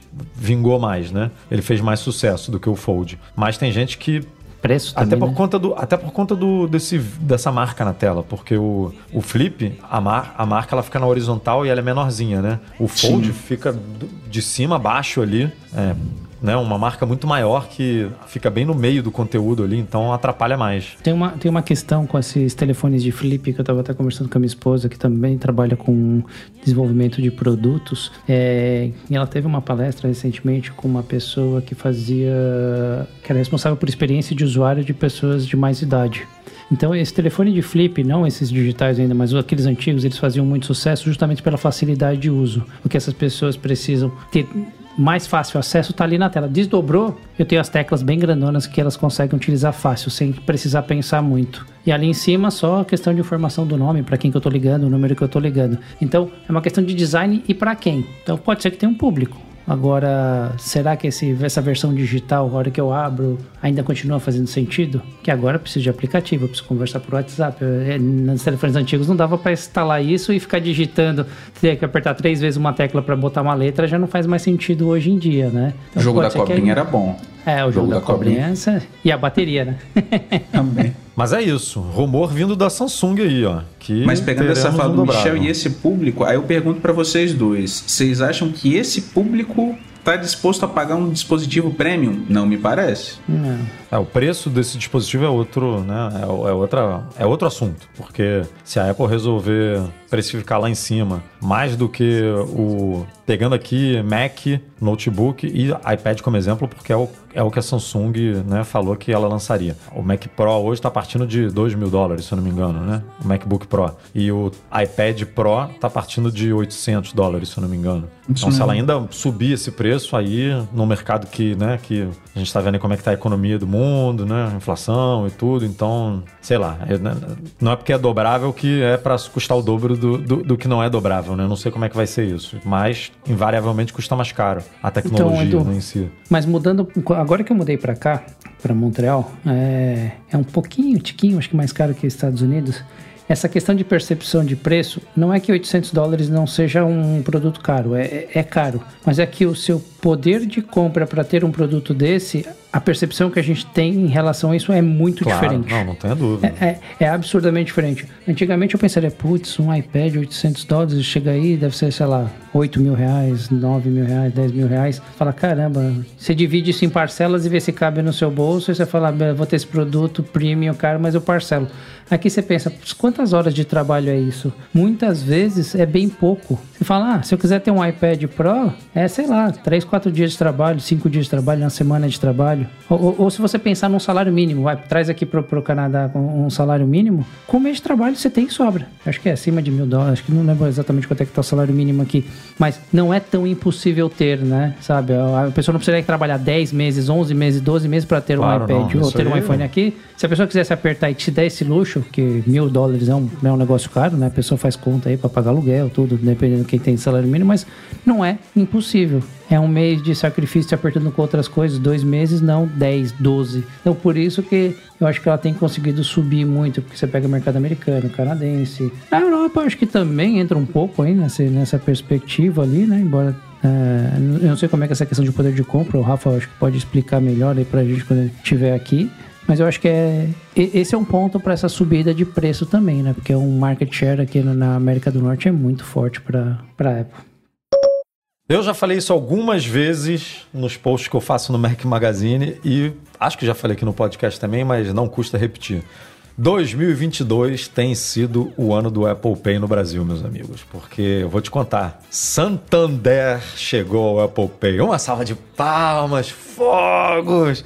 Não, não merece Rapaz... nem palmas, né? Não, não. Não, desculpa. Eu vou, vou, retirar minhas palmas, porque não merece palmas, né? Não, não, não, não merece palmas. Michel, não o Santander. Eu não, não tô Nossa preocupado com o Santander. Michel, eles palmas. vendiam pulseirinha, Michel. É a, a vida, Michel, merece Michel. palmas, sabe? A, a, a o Mac Magazine merece palmas, porque a gente não vai mais ouvir essa reclamação. Nossa, sabe? não vai ter rumor e mais. o Santander, Puts. e o Santander. Mas o Marcelo puxou um assunto aqui que já, já vou puxar também, Marcelo. Calma, calma tá que vai fila? chegar essa tá. hora. Tá na fila. Porque tivemos an anos, eu acho, né? De Santander empurrando pulseirinha, empurrando não sei o que, adesivo, não sei o que, não sei o que lá. E finalmente agora temos Apple Pay disponível no Santander para cartões Mastercard e Visa, sendo possível adicionar tanto pelo aplicativo Santander Way, que é o aplicativo que gerencia os cartões de créditos do Santander, quanto adicionando, obviamente, manualmente pelo aplicativo carteira, wallet da Apple, você pode ir lá das duas formas. A gente recebeu a informação de que a compatibilidade também vai chegar ao aplicativo é, principal do Santander, né? Se eu não me engano, o nome é Santander Brasil, porque o, a, o Santander tem dois aplicativos, um para se você é correntista, você pode gerenciar o seu cartão pelo aplicativo do Santander Brasil. Se você não é correntista, só tem um cartão de crédito do Santander, você faz o gerenciamento pelo Santander Way. Por enquanto, só tem no Santander Way, mas vai chegar também ao Santander em breve. E aí vou, vou antes de vocês comentarem aqui também de Santander, porque não tem muito o que comentar, tem só o que comemorar. É, eu vou puxar aqui o segundo gancho, porque o Santander recentemente lançou o cartão American Express aqui no Brasil. Né? E o American Express do Santander não está no Apple Pay. E pelo que a gente soube é, do nosso da nossa fonte né, no Santander, é, é uma operação muito diferente lá dentro do Santander. Né? O Visa e o Mastercard são operados pelo Santander, pela empresa Santander, e o Amex basicamente é operado pelo American Express lá fora e só usa o branding do Santander. Basicamente isso. Então, por mais que tenha Apple Pay no Amex lá fora e tal, é, é, é uma outra jogada que pode ou não entrar, é, pode ou não acontecer do Amex do Santander entrar no Apple Pay em algum momento. Mas um Amex que já está aqui há muito tempo, né? Que foi comprada, a operação do American Express, há muito tempo atrás foi comprada pelo Bradesco, é, e o Bradesco já está no no, no, já está no Santander, olha, o Bradesco já está no Apple Pay há também há um bom tempo, se eu não me engano, com os cartões Visa. Eu acho que Mastercard e Bradesco também não estão ainda. Visa. É, o Amex do Bradesco não está no Santander. Não, não está no Santander, olha só, estou fazendo uma confusão aqui danada. Não Edu está no fez Apple uma fusão Pay. bancária, é, uma eu, instituição eu, eu, eu, eu, fiz uma fusão aqui do, do, do Bradesco e Santander, mas o, o Amex do, do Bradesco não está no Apple Pay. E não está no Apple Pay por uma coisa muito esquisita, porque a gente divulgou testes do American Express a galera conseguindo botar no Apple Pay em fevereiro de 2020. Ou seja, um ano, vai, vai completar aí três anos daqui a pouco. É, e em contato com a assessoria de imprensa, né, repetindo aqui o que a gente já trouxe algumas vezes, a previsão de lançamento era terceiro trimestre de 2021, que não se concretizou, porque a gente está aqui falando que ainda não está. E agora, do nada, né, surgiu aí a possibilidade por uma resposta a um usuário no Twitter uma resposta oficial da conta oficial do Bradesco dizendo que o American Express vai entrar no Apple Pay no dia 15 de novembro, ou seja, é, a gente está gravando esse podcast aqui no dia 10 de novembro, né? Ele vai ser publicado no dia 11 de novembro, provavelmente. E na terça-feira da semana que vem, então, né? Dia 15, American Express do Bradesco chegando ao Apple Pay. O que. Em homenagem aí... à proclamação da República, né? Ele vai celebrar, é uma data. Virou até feriado. A gente pode chamar do dia do Amex no Apple Pay. É, aí, não, no, novembro vai ser o dia da chegada do Santander e do Amex do Bradesco ao Apple Pay. Cara, novembro vai, vai vir. A gente vai botar no calendário do Mac Magazine, tipo, aniversário, o que, é, sabe? O, o, que é mais legal é que o app já está preparado, né? Eu acabei de abrir aqui o app do Bradesco. Eu não sou Ah, já está há muito tempo. Aí tem lá um botãozinho, você vai na aba de outro, sei lá, um Apple Pay. Aí ele tem fala porque você... eles têm o, o, Visa, né? Se você tiver um, um, um, cartão de crédito da Visa, você pode botar no Apple Pay, inclusive por esse. É, não, mas eles não barram isso. Você no... falou. É, mas eles não barram isso através do cartão que está ativo naquele momento, que é o Bradesco. Você pode chegar lá e abre o wallet, mas ele fala para cadastrar pela wallet, não é. direto pelo aplicativo. Então temos essas ótimas duas notícias aí chegando. Quer dizer, né? Uma concretizada e outra rumor ainda. E é bizarro, porque assim, são umas coisas que você fala assim, tá, qual sentido? O Bradesco, é, o, quando a gente noticiava isso, todo post nosso sobre o Apple Pay qualquer PR é, de, de, de relações públicas do, do, dessa, dessas instituições bancárias, gente, se pegasse metade das pessoas que reclamavam nos nossos posts, era talvez o, o volume de clientes que eles precisavam para fechar a meta. Porque assim, é impressionante. Os nossos, e, e, os posts viralizavam de um jeito que as pessoas reclamavam de outras plataformas, não tinha nada a ver com o Mac Magazine, negócio de viagem, de cartão de crédito mesmo, reclamando que não tinha suporte. Então, assim, é um momento de muita festa. É, tá, eu, eu, inclusive, a gente Muita festa por causa do Santander, calma, porque o Amex é, ainda não se concretizou. Vendo, né? é. Eu só acredito vendo porque, assim, vindo de um administrador do Twitter do Bradesco, assim, eu, ele não ia tirar essa data do nada, né? Essa data que ele não ia trollar também a empresa, né? Ele não ia fazer isso com a empresa, a não ser que ele tiver, esteja de aviso prévio, embora, não sei. Último né? dia. Alguma coisa desse tipo, mas não é o tipo de informação que você solta assim. Ah, se bem que a gente já tem visto muita gente soltando antes da hora, né? Algumas informações assim. A gente Sim. já viu o banco fazendo teaser, né? De ah, semana que vem temos novidades e tal. É, não, não é tão incomum hoje em dia. Mas o cara cravar assim a data, né? É, eu fiquei assim, essa informação vindo da, da rede social do Bradesco é, é, uma novidade. Porque, de novo, o Mac Magazine está sempre em contato com a assessoria do Bradesco e sem previsão, sem previsão, sem previsão. Inclusive, a gente entrou em contato com eles e ainda não recebeu a resposta. Então, é, vamos. Eu, esse, esse ponto aí, realmente, eu só acredito vendo. Vamos esperar aí terça-feira. Apesar de ser feriado, né? Teremos plantão aqui no Mac Magazine é, para publicar esse post com muito gosto. Caso ele. Edu estará meia-noite online. É, caso ele aconteça, a gente vai estar aqui a postos para publicar. É, mas as notícias de Apple Pay não terminaram, não, porque a gente tem uma outra notícia de um cartão que eu, particularmente, é, de uma empresa, basicamente, que eu não conhecia. É, mas não sei se vocês é, Infinity, conhecem, né? que é Infinity Pay. Infinity Pay é uma empresa é, ela não tinha cartão de crédito até então, né? Ela é uma empresa que uma empresa financeira que trabalha com as maquininhas, né? As famosas maquininhas aí para receber pagamento é, e links também de pagamento. Trabalha com empréstimos, enfim, com um sistema financeiro, né? Com serviços financeiros. E eles lançaram agora um cartão de crédito, o Infinity Card, que é um cartão de crédito que não tem plástico. Ele é um cartão que já nasce compatível com Apple Pay e Google Pay, é, com cashback de 1,5%. Eles prometem é, trabalhar com cotação do do dólar comercial, sem IOF em compras internacionais, que eu nem sei como que isso é possível, né? Porque é, como é que você não compra. É, IOF é um imposto, né? Como é que você não tem IOF? Pelo, pelo menos um IOF de 1,1, né? Não de 6,38. É, como, é que, como é que você não tem IOF? Enfim, não sei qual é a jogada deles aí nesse sentido, mas é um cartão de crédito interessante e que, como eu falei, mais um aí chegando ao Apple Pay, num ano de muita gente chegando ao Apple Pay. A gente tem um artigo lá no site, um guia completo com todos os cartões, todos os bancos, todas as instituições financeiras é, que já estão participando do Apple Pay no Brasil. É, tem C6 também que puxaram aqui nos comentários que já eles já atualizaram um aplicativo com suporte ao app carteira, que é um indício enorme de que vai entrar no Apple Pay. A gente não sabe o dia exatamente, mas provavelmente tem indicações aí de que vai chegar ainda em 2022. Então, assim, tá um ano muito, muito interessante aí pro Apple Pay no Brasil. Acho engraçado que tem até cartão de vale refeição que já tá lá, né? Tem, tem Sodexo. no, no... Alelo ainda não foi. Aquele Mas, olha... é, Sua... Como é que é o nome Su daquele? Swile, é.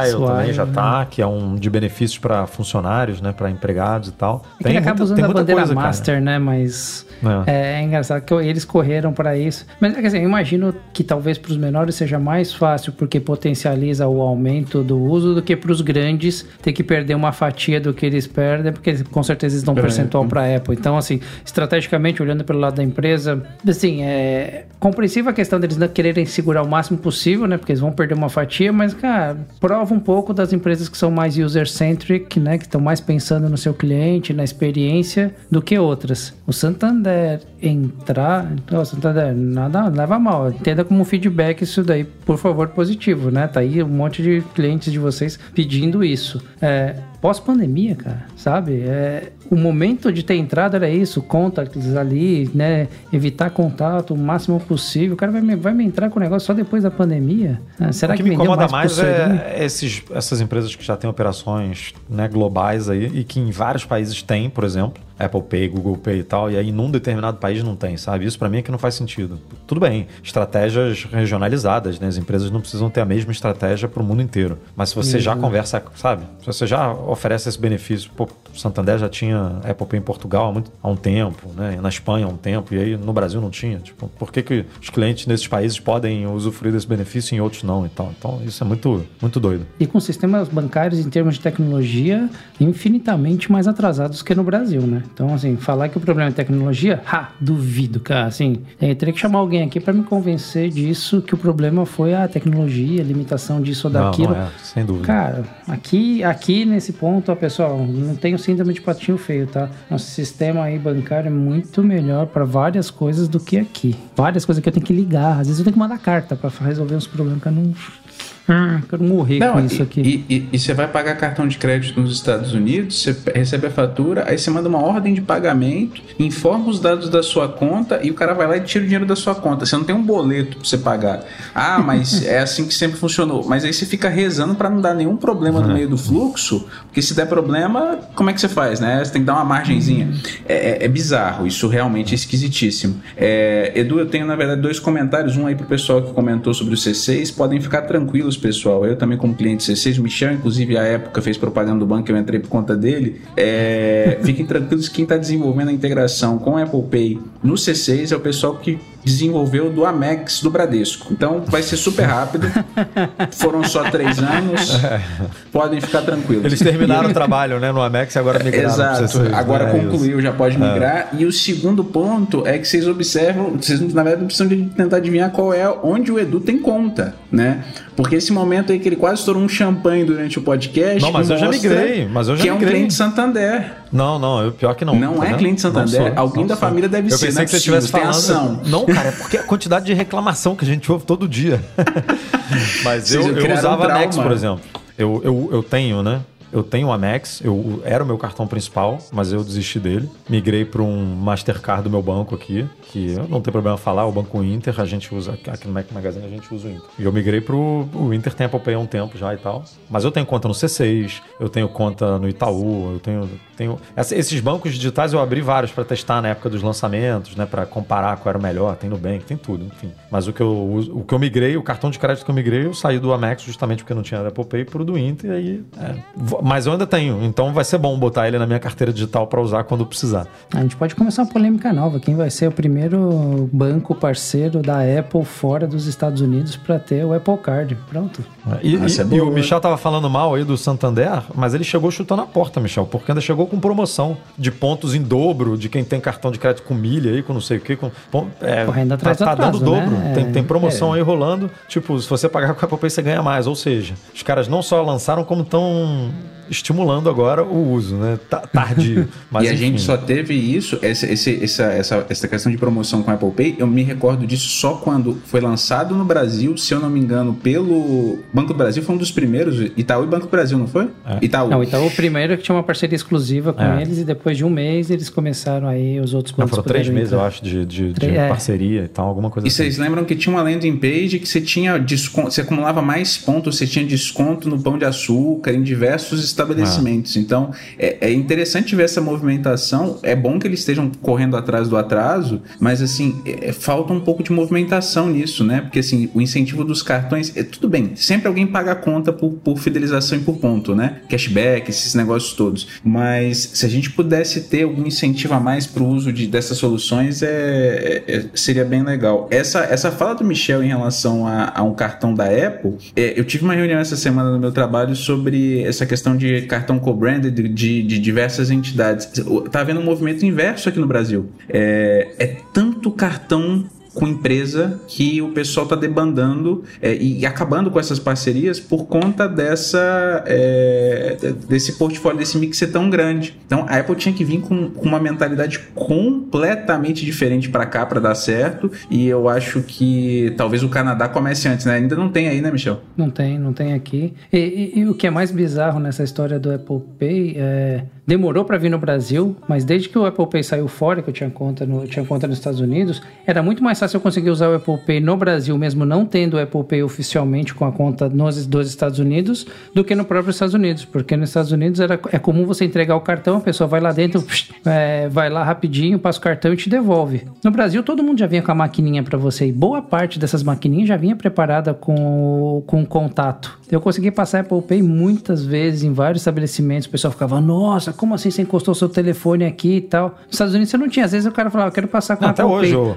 Walmart não tem, cara. Walmart, é. é para quem, né, uma o Apple, o Apple Watch na padaria, você ia na padaria, parecia um evento, né? Você, ah, vou é. comprar um pãozinho francês, pá!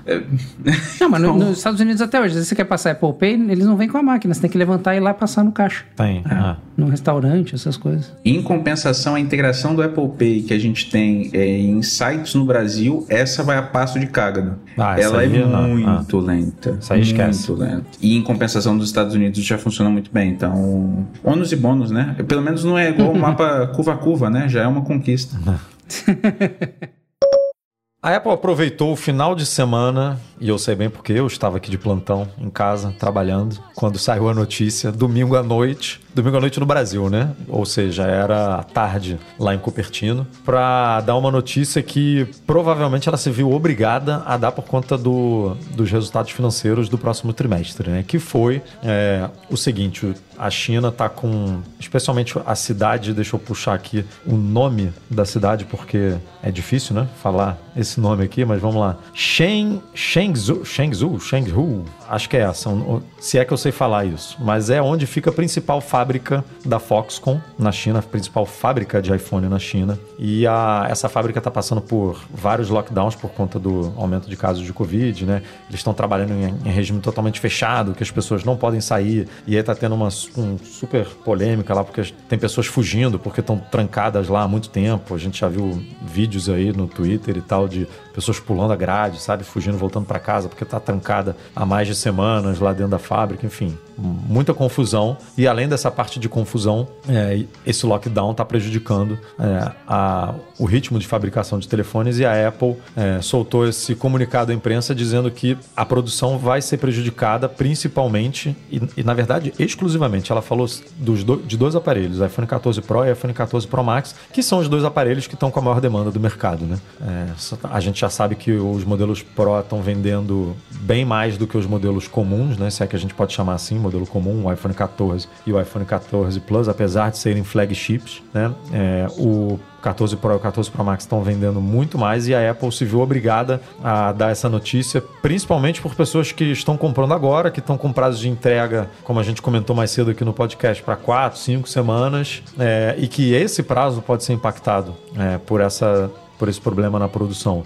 Então, e isso impacta o melhor trimestre da Apple, que é o quarto trimestre, o quarto não, o primeiro trimestre fiscal é, da Apple, que é equivalente ao quarto trimestre fiscal do ano, que é o período de Natal, de Réveillon, enfim, período de, de Black Friday, de tudo isso. É, e que como a Apple está com uma oferta muito baixa do, seus, do seu principal produto, provavelmente é, ela não vai ter um trimestre tão recheado aí como ela esperava e já está sinalizando isso para o mercado. Em contrapartida, é, não, ela não falou isso, obviamente, mas saíram notícias aí de que ela, por conta da demanda fraca do iPhone 14 e do 14 Plus, ela reduziu a produção desses aparelhos em 3 milhões, passou de 90 para 83 milhões. E isso não é para o mês, obviamente, é uma produção é, trimestral, né, que a gente chama. É a, a, projeção dela para três, três meses para frente. Então eu não sei também se ela está né, tirando um pouquinho, não, não só é a baixa demanda por esses aparelhos, mas ela também pode estar aproveitando é, para fornecer partes desses componentes que são, né, que são compartilhados entre os aparelhos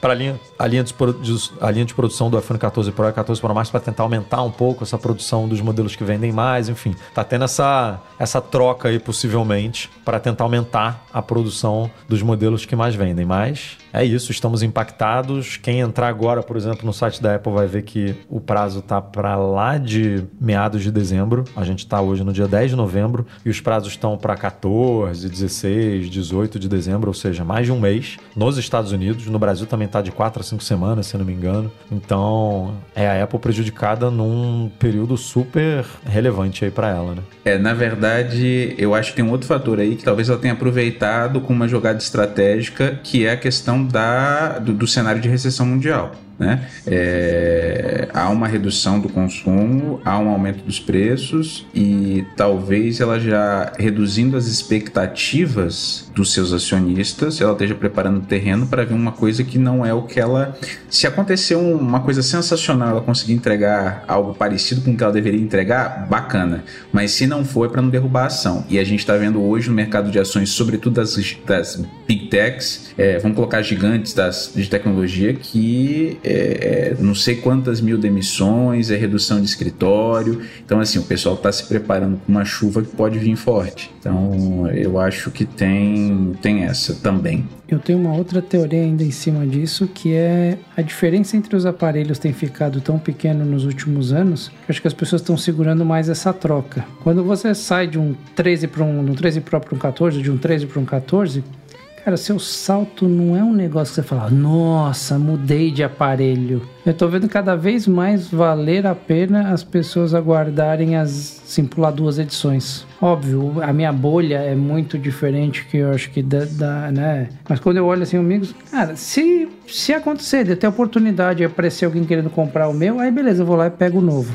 Mas se não, a diferença é tão pequena, não tem mais aquele desespero, é preciso pegar mais no lançamento, preciso pegar logo. Sabe? Quando você vai aqui no dia a dia de um 13 Pro para um 14, você fala, ah, tá bom, a tela sempre ativa. Ah, que bacana. A sensação dela estar sempre ativa, na teoria, acho que ela é mais empolgante do que na prática, porque você sempre que você precisar acessar informação de fato, você vai lá dar um tap na tela para olhar assim. Vocês dois estão usando informações. a, a tela sempre ativa ou vocês desativaram? Não, eu deixei ela ativada, mas na prática não fez diferença em relação à versão anterior. A única coisa que ela me ajuda, tipo agora, que aqui o telefone tá apoiado, acho que ele tá apoiado na tela, eu consigo ver a hora. Sem, é uma das poucas coisas que eu acesso sem. Talvez é porque eu não estou utilizando bem os widgets ainda. Pode ser algo que eu precise melhorar para né, ter o melhor proveito disso. Mas fora olhar a hora, Mas Ah, a criou um bateria para vocês não impactou muito, porque o Rafa, por exemplo, desativou por conta da bateria. Ela me criou outro não problema. estava Edu. chegando no final do dia para ele. Para vocês está na boa aí.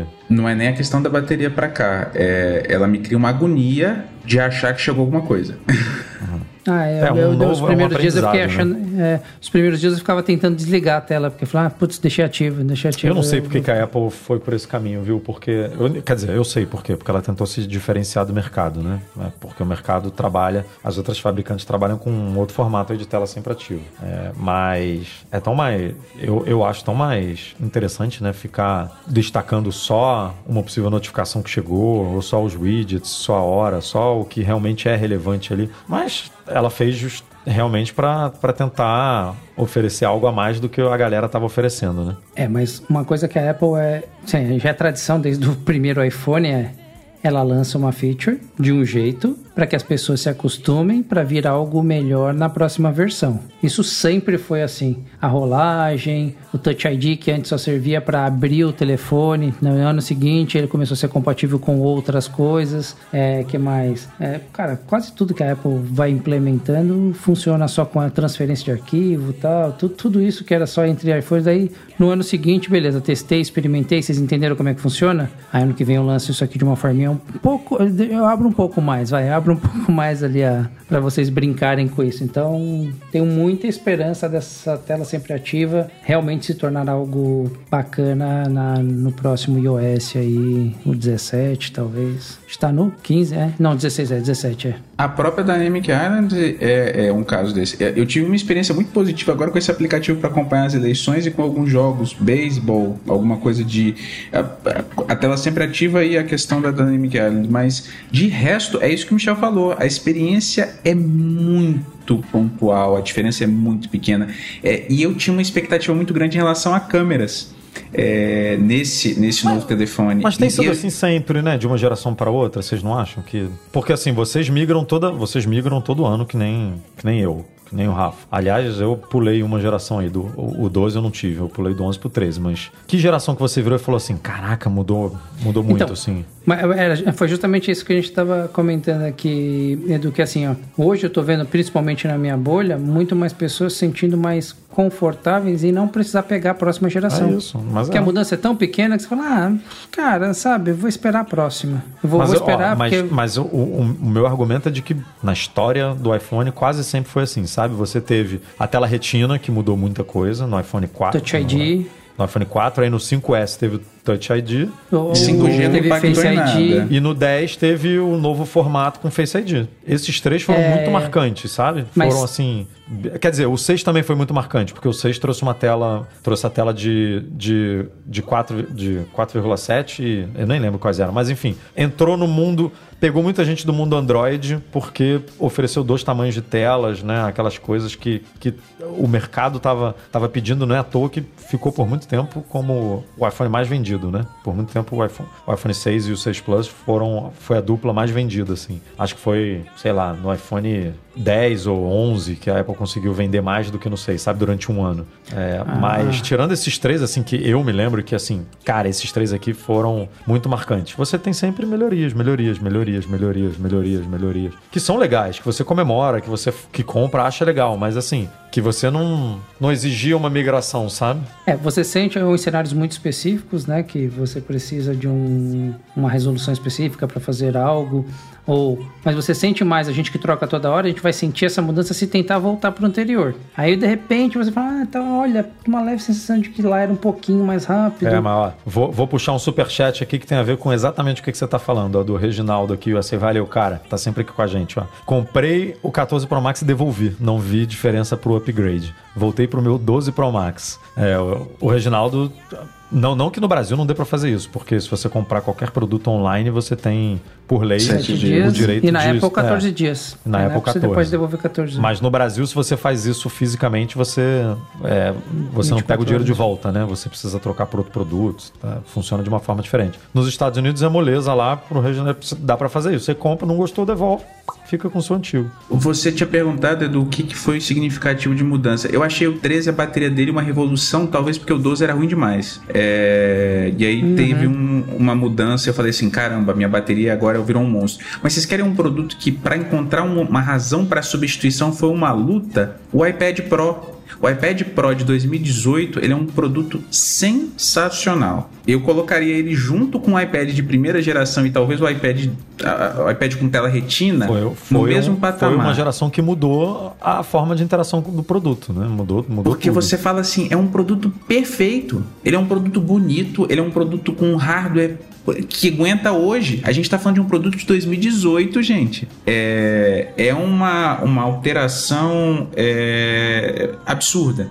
Eu, eu acho assim, Vou pegar o caso do iPhone 14. O que, que, eu sinto de diferença nele que eu falo assim, poxa, pode fazer sentido. É, alguém até tinha comentado aqui no chat, foi o Alexandre. É, ele comentou que o, o, Cinematic Mode tá muito bom, tá melhor do que no, no, no na versão 13. Realmente, mas é muito específico. Muito eu não específico. consigo convencer ninguém, a, pelo menos da minha bolha, a comprar um iPhone. É, você tem que filmar modo... muito no Cinematic Mode, no, no modo cinema aí, para poder justificar né, essa troca por causa disso. Mas é. Na minha bolha eu convenci mais pessoas por uma outra feature, minha bolha, né? Porque como se eu estivesse correndo muito ultimamente. Vou voltar agora, mas a estabilização, o modo, o modo. Porque o Michel é. gosta de fazer stories lá correndo, né? E tal. É, não, nem pra fazer stories serve, porque eu tenho que teria que gravar é, o tem vídeo. que gravar com a câmera, pra depois é, postar. Com a câmera traseira para depois postar. Pra ele, pra ele processar isso daí, mas. Mas é, e eu acho que esse, esse ponto que o Michel trouxe do, do, upgrade de dois anos ainda tem um outro fator: preço. Porque você consegue comprar um telefone. E aí a gente tem que dar o braço a torcer para Apple no, no, no, aspecto de que ela faz um produto que dura. O dia que a gente perder isso, talvez a gente não tenha nem mais um espaço no Mac Magazine. Tirando é, os HomePods tradicionais. Que é, mas aí é, é, é, o famoso produto Kinder Ovo, né? Que você não sabe o que vai acontecer, o teclado que estraga Cada lá dos MacBooks é uma surpresa. Vai vir, não vai vir. Eu espero agora estar tá falando mal do meu HomePod aqui, mas que ele continue funcionando em casa. Mas, voltando ao tópico do, do, do iPhone. É, a impressão, antigamente a gente fazia, e eu já falei isso várias vezes aqui no podcast, é até repetitivo. Você pegava o iPhone 3GS, a, o do 3G, você ia na loja, você vendia para um amigo, para alguém, por um parente, você botava mais 500 reais, você pegava o 3GS. Você, meu Deus, o telefone. Agora é um parto. Você vende três bodes, duas vacas, mais o telefone anterior para você conseguir trocar de telefone. Então, assim, a conta para fechar, tanto aqui quanto fora, Vamos lá, que você compra um iPhone lá fora hoje, um, um 12 Pro 256, ele vai custar 7 mil reais. É caro, gente. E você compra um, tele, um iPhone 12 é, aqui no Brasil na faixa de 4,500 que é um baita telefone, o shape dele vai estar tá muito próximo. Ah, mas a, a, o Note é um pouco maior. Gente, você não olha para o Note, você olha para sua tela e a vida continua. Então, é, eu acho que é isso. Talvez, é, e, e, até uma coisa interessante para a gente fazer para futuros podcasts, se a gente vier discutir isso, a gente tinha que pegar os números da Índia, de venda de iPhone na Índia, no México, que são mercados um pouco mais parecidos com o que a gente tem no Brasil. Talvez aí a gente tenha um mapa, porque a gente não sabe o que, que vende de iPhone. O, o, a, vamos colocar aqui no, no, no, fórum do Mac Magazine, a gente vê muita gente comprando o último modelo, porque os importadores trazem com preço É, mas a gente legal. é uma bolha mesmo, né? O Mac Magazine é uma... Mas se vocês o pararem é uma obs... bolha dentro da bolha, né? Eu vejo dois fenômenos hoje acontecendo. É, um, os iPhones 11 hoje estão no mercado muito aquecido, os iPhones 12, e os Apple Watch. Apple Watch hoje, a gente, está sendo queimado de um jeito que me assusta. Ah, eu não consegui vender o meu Apple Watch ainda não consegui. Na, na verdade, nem o 13 vem, porque tá. É um mercado. E aí você fala assim, poxa, para que eu vou comprar um seminovo que tá com 89% de bateria se eu posso comprar um novo por 150 reais a mais? A conta não fecha. E aí, hoje, é, a Apple baixou os preços dos, dos trade-ins dela, né? E, é. e aí você fala assim, poxa, qual que é o sentido? Ah, talvez ela esteja preparando o terreno para aquilo que a gente já discutiu aqui também várias vezes, um modelo de assinatura de devices, que você fica amarrado o resto da sua vida na Apple, você vai trocar sempre para a última versão e ela vai ganhar em cima de você. Pode ser isso? algum designer aí interessado em entrar para Apple porque ela está contratando, hein? Marcelo, Michel não trabalham com isso, né? Poxa, não, não. É, meus amigos, desde a saída aí do Johnny Ive, que foi um pouco polêmica, né? Porque não a saída dele, ele já não estava tão envolvido, né, com os projetos como a gente comentou, e ele saiu para abrir a Love From, a firma de design dele, que por sinal levou muita gente da Apple para lá, né? Ele levou muitos designers para lá, mas ele deixou uma dupla basicamente fazendo o trabalho dele, né? Uma dupla dividida da seguinte forma: o Alan Dive ficou responsável pela parte de software, né, de design de software, e a, deixa eu pegar o nome dela aqui, Evans Hankey ficou responsável pela parte de desenho industrial, né, que era o forte do Johnny Ive, né? Ele sempre foi muito ligado à prototipagem, né, ao, ao, ao hardware em si.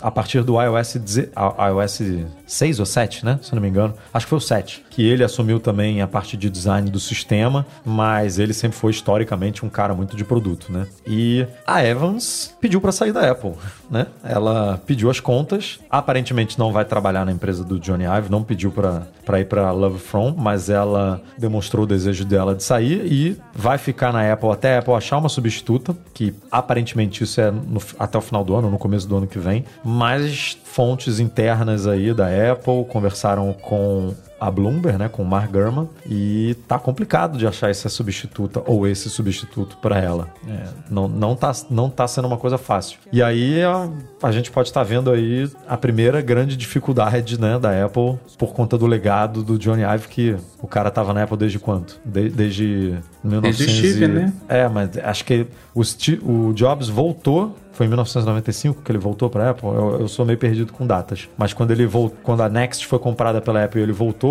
O Johnny o Ive, Johnny Ive já já estava lá. Né? Já estava lá como gerentão lá da criação é, e achou inclusive que ele ia ser demitido, né, quando o Jobs voltou. Mas eles se deram super bem. Rolou uma química que raramente rola, né, entre executivos desse, é, desse nível assim, e os caras fizeram história, né? E aí o Johnny Ive saiu e parecia que estava tudo certo ali com, a, com, essa dupla, né, que tinha, que a gente tinha inclusive coisas muito boas acontecendo, né? A volta de coisas muito boas, todo mundo falava muito do, da, do perfeccionismo e do, da imposição do Ive de produtos finos e sem portas e tudo aquilo. A gente teve os MacBooks aí de 2016 com duas portas USB-C, teve iPhones, né, com menos bateria do que o que o público desejava por conta do. Teclado do, borboleta. Teclado, é, muita coisa aconteceu e a gente viu a Apple, entre aspas, aí, pode botar muitas aspas, retroceder em algumas coisas, né? É, por exemplo, no MacBook Pro, muita gente acha, muita gente olha o MacBook Pro hoje em dia e fala que ele é mais grosso do que o modelo de 2016.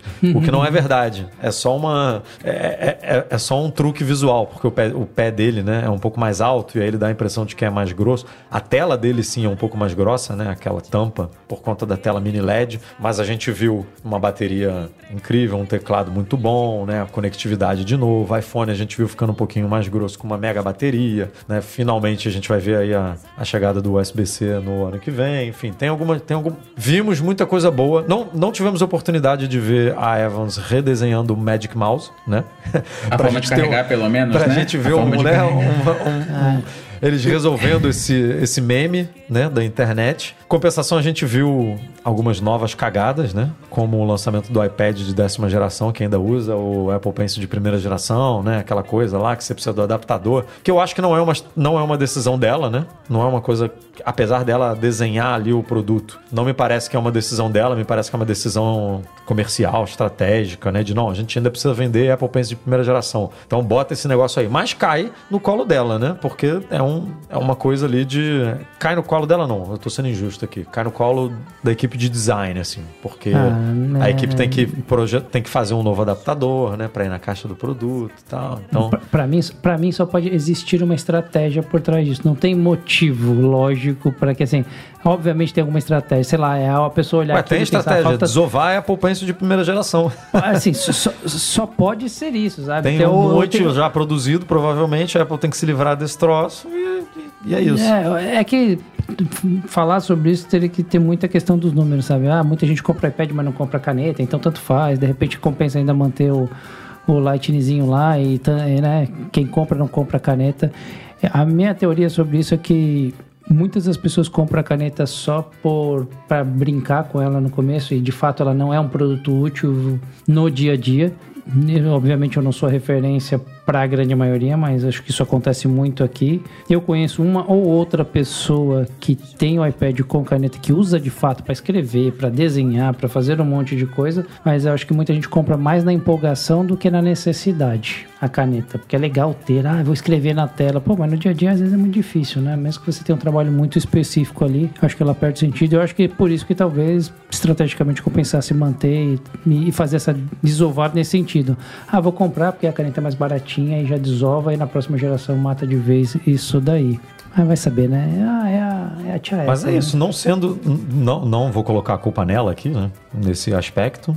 É, Ela pediu as contas, está saindo. Ah, vai ver, saiu, por, pediu as contas por isso, né? Falou assim, ah, não quer?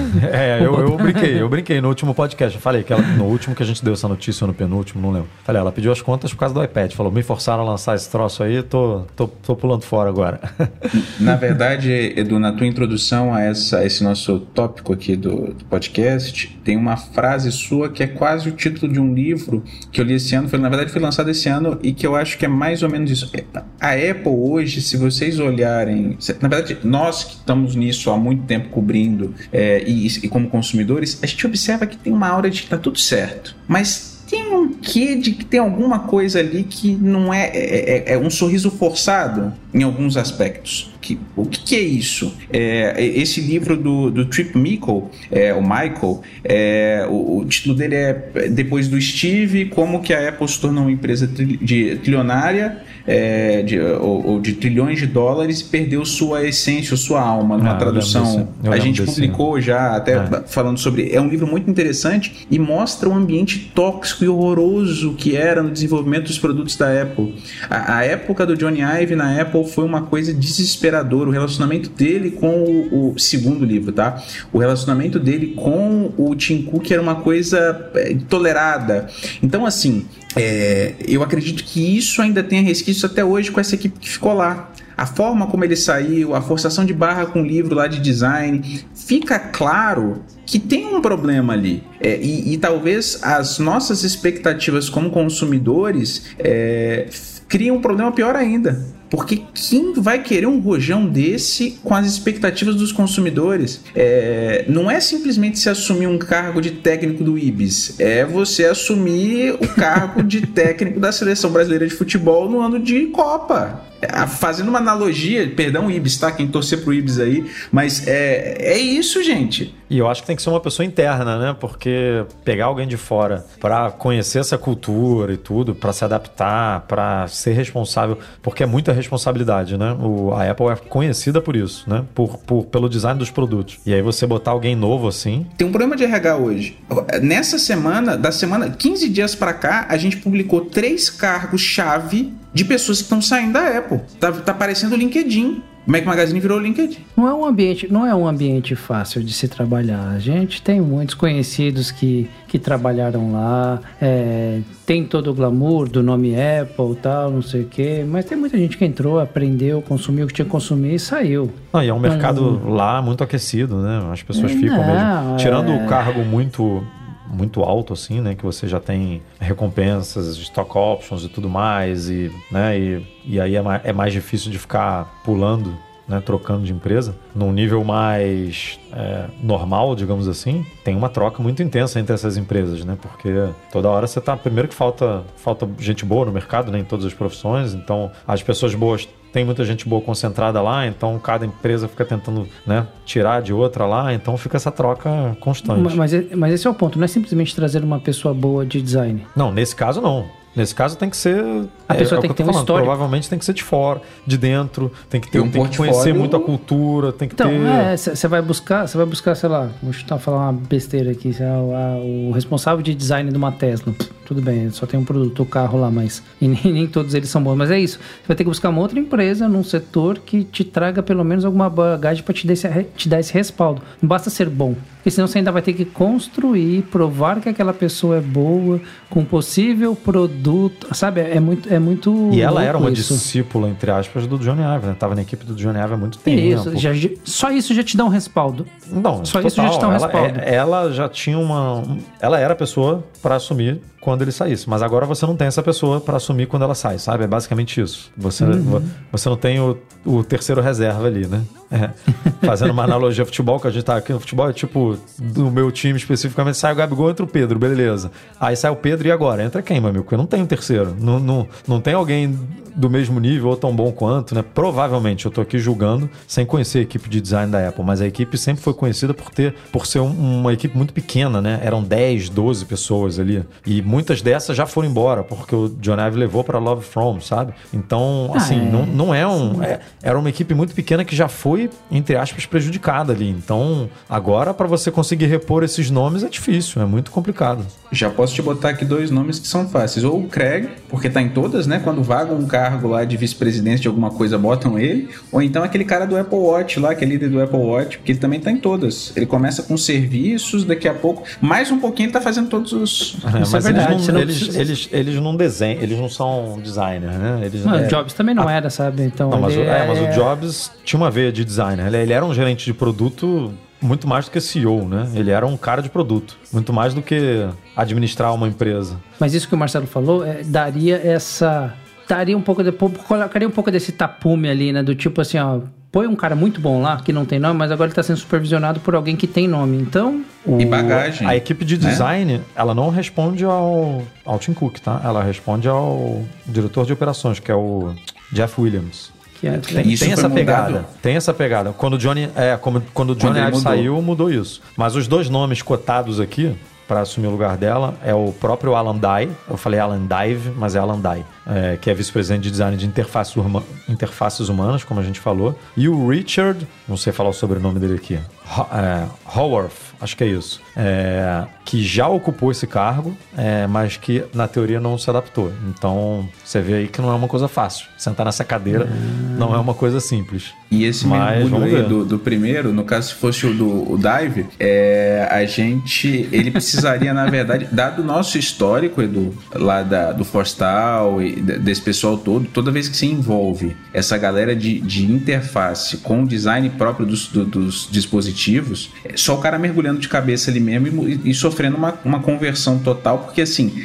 é, é, quando a gente pega hoje para ver o iPhone com os ícones originais lá do iOS 6, 7, a gente fala assim: meu Deus, eu usava esse negócio que, que o, o iBooks parecia uma biblioteca e a gente achava ótimo. Mas vocês conseguem pensar numa interface voltando para alguma coisa nesse sentido? Algumas coisas na Apple ainda não se comunicam, pelo menos a, a, a, gente vendo assim por alto, não se comunicam. A gente publicou esses dias é, e foi falado no, no podcast sobre o, o buscar no iCloud.com que está esquecido no tempo. Vocês imaginem se a pessoa entrar com, com uma pegada tipo essa, numa engrenagem que é o iCloud que funciona bem, o estrago que não faria no, no, no, na, linha de produção, na linha de lançamentos da, da, Apple e o prejuízo que isso poderia gerar. Eu concordo com o que o Michel falou, é, essa questão de você trazer alguém que já está lá dentro blindado, pelo menos no primeiro momento, talvez seja é, como fizeram com a, a vice-presidente de, de hum, lojas. Eu esqueci o nome dela, mas era ela, é, é, ela mesma. Ela era funcionária de carreira, fazia outras coisas lá na Apple. Trouxe, quando teve a saída da Angela e depois de, de, quem a substituiu, ela entrou no lugar e tá lá vestindo a camisa. Todo dia tá postando foto em, em lojas espalhadas pelo mundo. Talvez seja isso. E outra, a Apple, o cara que é do design, talvez é o que pode acontecer que não seja mais a pessoa de destaque. É, quem tem que ter destaque são os produtos, senão o, o designer dos produtos, porque a equipe é qualificadíssima. As pessoas que estão ali, a gente Sim. sabe um, dois, três nomes, mas é, é uma equipe, uma baita de uma equipe. A gente teve já convidados aqui no podcast que trabalharam na Apple e eram dessa área de interface e de design e, e assim, enfim, é, é estranho. Eu, mas o que para mim chama atenção é do dessa pauta é mais uma saída de uma pessoa Mano. em cargo-chave. Não é normal uma empresa do porte da Apple se perder três vice-presidentes ou diretores de operação de determinada coisa num período de 15 dias. Ah, é, Tim Cook chama Everaldo Coelho de volta. O cara é fera. Calma, manda, manda muito bem, Brazuca dos bons aí, tem uma história boa no mercado, Pinguim do Linux, é ícone de Windows. O ícone do iCloud é do Everaldo, né? Acho que era. Se não me engano. Mas o, o, o, Everaldo ia pegar a vaga do Alan Dye, tá vendo? Não ia, porque é um cara de mais de, né, de, de software, assim, de, não é tanto de produto, né? É. Não, mas eu acho que, eu acho que é o Everaldo, não, não lembro quem que é, tem um designer, acho que era ele que conta uma história, mas é na época do Steve, que uma vez ele ganhou parabéns do Steve Jobs, ou de alguém que, que ele teve que refazer um ícone só 150 ou 170 vezes, porque normalmente o pessoal tem que refazer 250. Foi, foi uma história mais ou menos assim, é, não sei se é a lenda urbana lá, ou se foi ele contou, se aconteceu com ele mesmo, mas um dia que vocês convidaram, ele chama pra. Se não sei se ele. Né, isso aí conta em palestras por aí, então é público. Cara, é bizarro. Imagina ser, ser designer de uma empresa dessa o peso que não é, a pressão que não é. É, como o Marcelo falou, o ambiente era tóxico mesmo naquela época, era, é. era, era complicado. Alguém aí usando beta? Michel? Eu. Ah, usando? sempre, né? Ah, mais fácil você perguntar, Michel, você está usando algum produto versão final? Aí tá eu certo. vou falar assim, ó, oh, esqueci de atualizar, mas... Menos não pode. É, tivemos liberação de novas versões beta aí do iOS 16.2, iPad OS 16.2, Mac OS 13.1, enfim, não vou falar todos aqui que vocês já sabem. Tivemos também uhum. liberação de sistemas é, estáveis, né? É, iOS 16.1.1 corrigindo alguns bugs, iPadOS idem e macOS 13.0.1 é, corrigindo alguns bugs. Mas estou falando aqui do 16.2 e perguntei se o Michel usava porque ele veio com uma novidade bem interessante, assim, um modo de acessibilidade personalizado. Não sei se vocês chegaram a ver isso, mas é uma coisa bem é um modo bem curioso que, inclusive, é curioso por já estar tá aberto assim na beta, né? Normalmente a Apple tenta dar uma escondida nessas coisas assim até a liberação, mas é um, ele dá um, assim, é difícil é, explicar aqui com palavras. A gente tem um post no site é, especificamente sobre isso, falando do. É só digitar modo de acessibilidade personalizado na busca lá do site que vocês vão achar. Mas ele basicamente explode as coisas assim na tela, né? O, os elementos gráficos para você ter um, um visual é, de alguma coisa. É como se você estivesse dando um zoom assim de uma forma muito grande em determinados elementos, sabe? Então, é, se você tá vendo, por exemplo, a tela inicial tem ícones, né? Você tem lá alguns ícones. Aí, em vez de ter quatro, cinco fileiras de ícones. Lá tem duas fileiras com dois ícones gigantes, sabe? No Mensagens você vê também as mensagens assim em bloco, em, em, em retângulos bem grandões, assim, para você interagir com elas. Câmera, mesma coisa, sabe? São, são botões muito grandes para justamente facilitar a acessibilidade e você personaliza, você meio que monta isso, sabe? De acordo com o seu gosto ali. O layout, né? A, a forma como as coisas são mostradas, se é em grade, se é em lista, enfim, tem algumas opções que é, foi uma surpresa, assim, né? A gente não viu a Apple comentando normalmente essas coisas de, é, de acessibilidade, ela guarda na manga para essas datas comemorativas assim de acessibilidade, ela sempre publica, inclusive release né, no site dela, é, porque é uma coisa que ela sente muito orgulho que tem que mesmo martelar né, nessas coisas de como a empresa investe em acessibilidade, em como ela é uma empresa à frente das outras nesse sentido. Né? A gente tem diversos usuários aqui é, com problema de visão, problema de audição, que são apaixonados pelos produtos Apple justamente por conta desse investimento da em acessibilidade que ela faz. E isso é bem relevante. Ela, ela basicamente está dando uma interface nova né, para o dispositivo é, com esse novo modo aí. Então, é, não sei se o Michel já testou, porque provavelmente para ele não faz muito sentido. Ele está velhinho, mas ainda não precisa. A visão dele ainda está funcionando. Tá. não, mas sabe que cada vez mais eu vejo essa preocupação da Apple no sentido de, da, da acessibilidade, porque não é o tipo de coisa que ela usa no seu marketing no sentido de fazer vou vender mais por isso, porque não é a maioria né, das pessoas, mas para o público que precisa se torna um boca a boca ou se torna um diferencial tão grande que ela inclusive tem essa preocupação dentro de casa. No Brasil, como a gente tem poucas lojas da Apple, né, São Paulo e Rio praticamente, mas aqui agora que eu estou morando em Canadá, que está um pouco mais acesso às lojas, eu vou com uma certa frequência lá, até para levar os produtos da empresa aqui, às vezes para uma manutenção, alguma coisa, os meus, alguma compra. Tem muito funcionário cego na Apple, muito assim, comparado ao que a gente costuma ver por aí, né? É, com deficiência visual, mas completamente cegos, né? Você vê que tem, tem um aqui numa loja que eu costumo ir, que não tem os olhos mesmo, né? Aquele que é do olho bem fechado, trabalha normalmente, faz a venda, e esse tipo de preocupação com acessibilidade ela põe também pro, em, nos produtos internos de venda dela. Imagina que para o usuário final. Então eles conseguem fazer uma venda para você sem estar tá enxergando, sem estar tá enxergando nada. Ele consegue lá escolher o produtinho, né? Muito com toque e som. Ah, o que, que você quer? Uma capinha? Então eu fui, acompanhei uma, umas duas, três vendas desse vendedor, né? Tinham três vendedores com deficiência visual. Ele olhando aqui, ah, cá, um capinha vermelha, tal, não sei o que. Ah, beleza, um iPhone 14, conseguiu fazer tudo. E o que é mais legal é que não demora muito mais do que a do que o vendedor que tenha 100% da sua visão ali. É, obviamente demora um pouquinho mais, porque tá no som ali, às vezes ele tem que ficar passando, dá para dar aquela rolagem rápida, mas com o tempo você pega o jeito de onde estão os produtos na sua listinha. Essa galera usa o iPhone de uma forma que é incrível quando você vê. Cara, sim. não é, é muito mais demorado, é não. Isso, isso que é. Então, assim, isso a Apple eu tenho que tirar o chapéu, cara. É, é um diferencial absurdo. O fato aqui, por exemplo, de você ter um pouco mais de segurança para usar os seus produtos, ninguém vai enfiar arma na sua cabeça. Eu vejo muitos deficientes na rua utilizando, por exemplo, para pedir um táxi. Então, cara, a pessoa chega aqui tal, faz o pedido, né? Ah, táxi, pá. E daqui a pouco já tem rapidinho aqui na tela, ela fica ali na beirada da calçada pro taxista, o Uber, sei lá. Então, isso é um diferencial, cara. Eu, eu não usei, né? Como você falou, não, né, não, não precisei utilizar, mas eu vejo muito mais pessoas com deficiência que precisam dessa questão da acessibilidade utilizando aqui por não ter a preocupação do medo de ficar com o celular na mão que alguém vai passar, né? Passar lá e vai roubar. Então, tiro o chapéu para Apple nesse sentido, que o investimento é alto ali. E, e eu vejo uma outra opção para esse para essa feature específica, Edu. Eu acho que até a gente conversou sobre isso aqui mais cedo no podcast. É, talvez a gente tenha aí o telefone para o vovô. Talvez aí a gente tenha o telefone para aquela tia que não sabe mexer tanto em um dispositivo com tantos recursos.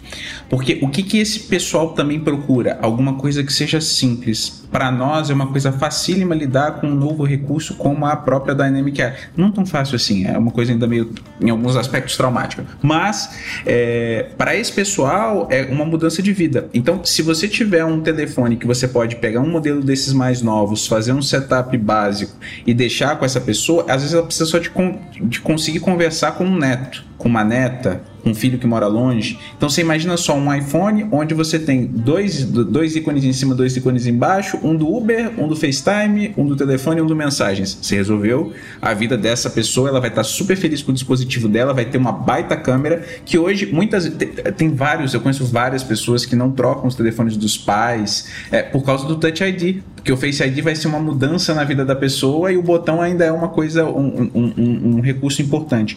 Então, é, talvez a gente veja isso para essa frente também. É, concordo plenamente com o Michel nessa frente de desenvolvimento da Apple de acessibilidade. É, a gente teve muitas perdas essa semana passada.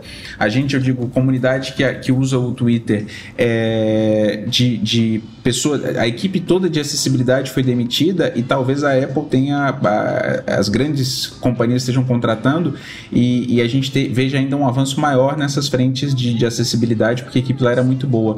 É, mas voltando sobre a beta, Edu, para mim o melhor recurso dessa beta que revolucionou toda a minha utilização do telefone foi voltar a possibilidade de desbloquear e sair da tela da câmera sem ter que apagar a tela. Porque era um bug reportado na versão anterior do beta que você não conseguia sair da tela da foto sem apagar a tela. Então, isso já trouxe uma experiência completamente nova, já estou super satisfeito. Obrigado, Tim Cook. O meu iPhone agora é muito melhor do que ele era semana passada.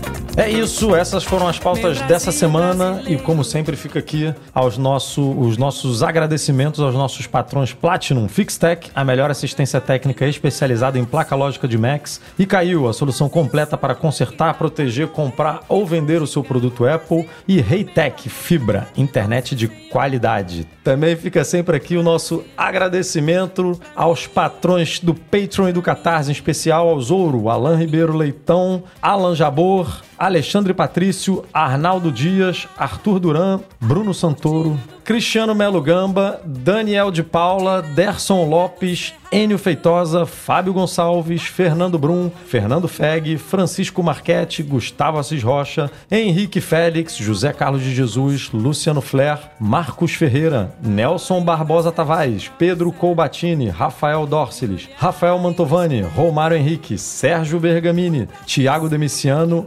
Ulisses Aguiar Rocha e Wendel Bellarmino. Agradecer também aqui a edição do nosso Eduardo Garcia, sempre fazendo mágica aí, deixando o podcast certinho, bonitinho para quem escuta a versão editada. E é claro, agradecer aos dois aqui que compareceram, foram convocados e entraram em campo aqui para ajudar em mais uma edição do Mac Magazine no ar, edição 501, Marcelo Melo e Michel Duarte Correia. Valeu, cara, brigadão aí pela participação. Até a próxima, pessoal. Valeu. Até a próxima aí. Obrigado a todo mundo que entrou aí, também comentou aqui no chat, é, deu aqui suas opiniões. Ele serve também como base aqui para o que a gente está conversando. E Edu, eu também achei um desperdício o Gabigol não ter ido, tá? Só pra você ficar feliz junto, aí. tamo junto. É isso, galera. Até semana que vem. Obrigado aí pela audiência ao vivo aqui de quem acompanhou com a gente. Mais de 100 pessoas interagindo aqui. Se você nunca acompanhou ao vivo, experimente aí um dia, quinta-feira, 7 horas da noite, no nosso canal no YouTube. Se não, continue prestigiando aí a edição lindamente editada pelo Eduardo Garcia. Até a próxima, até semana que vem com a volta do Rafa. Valeu!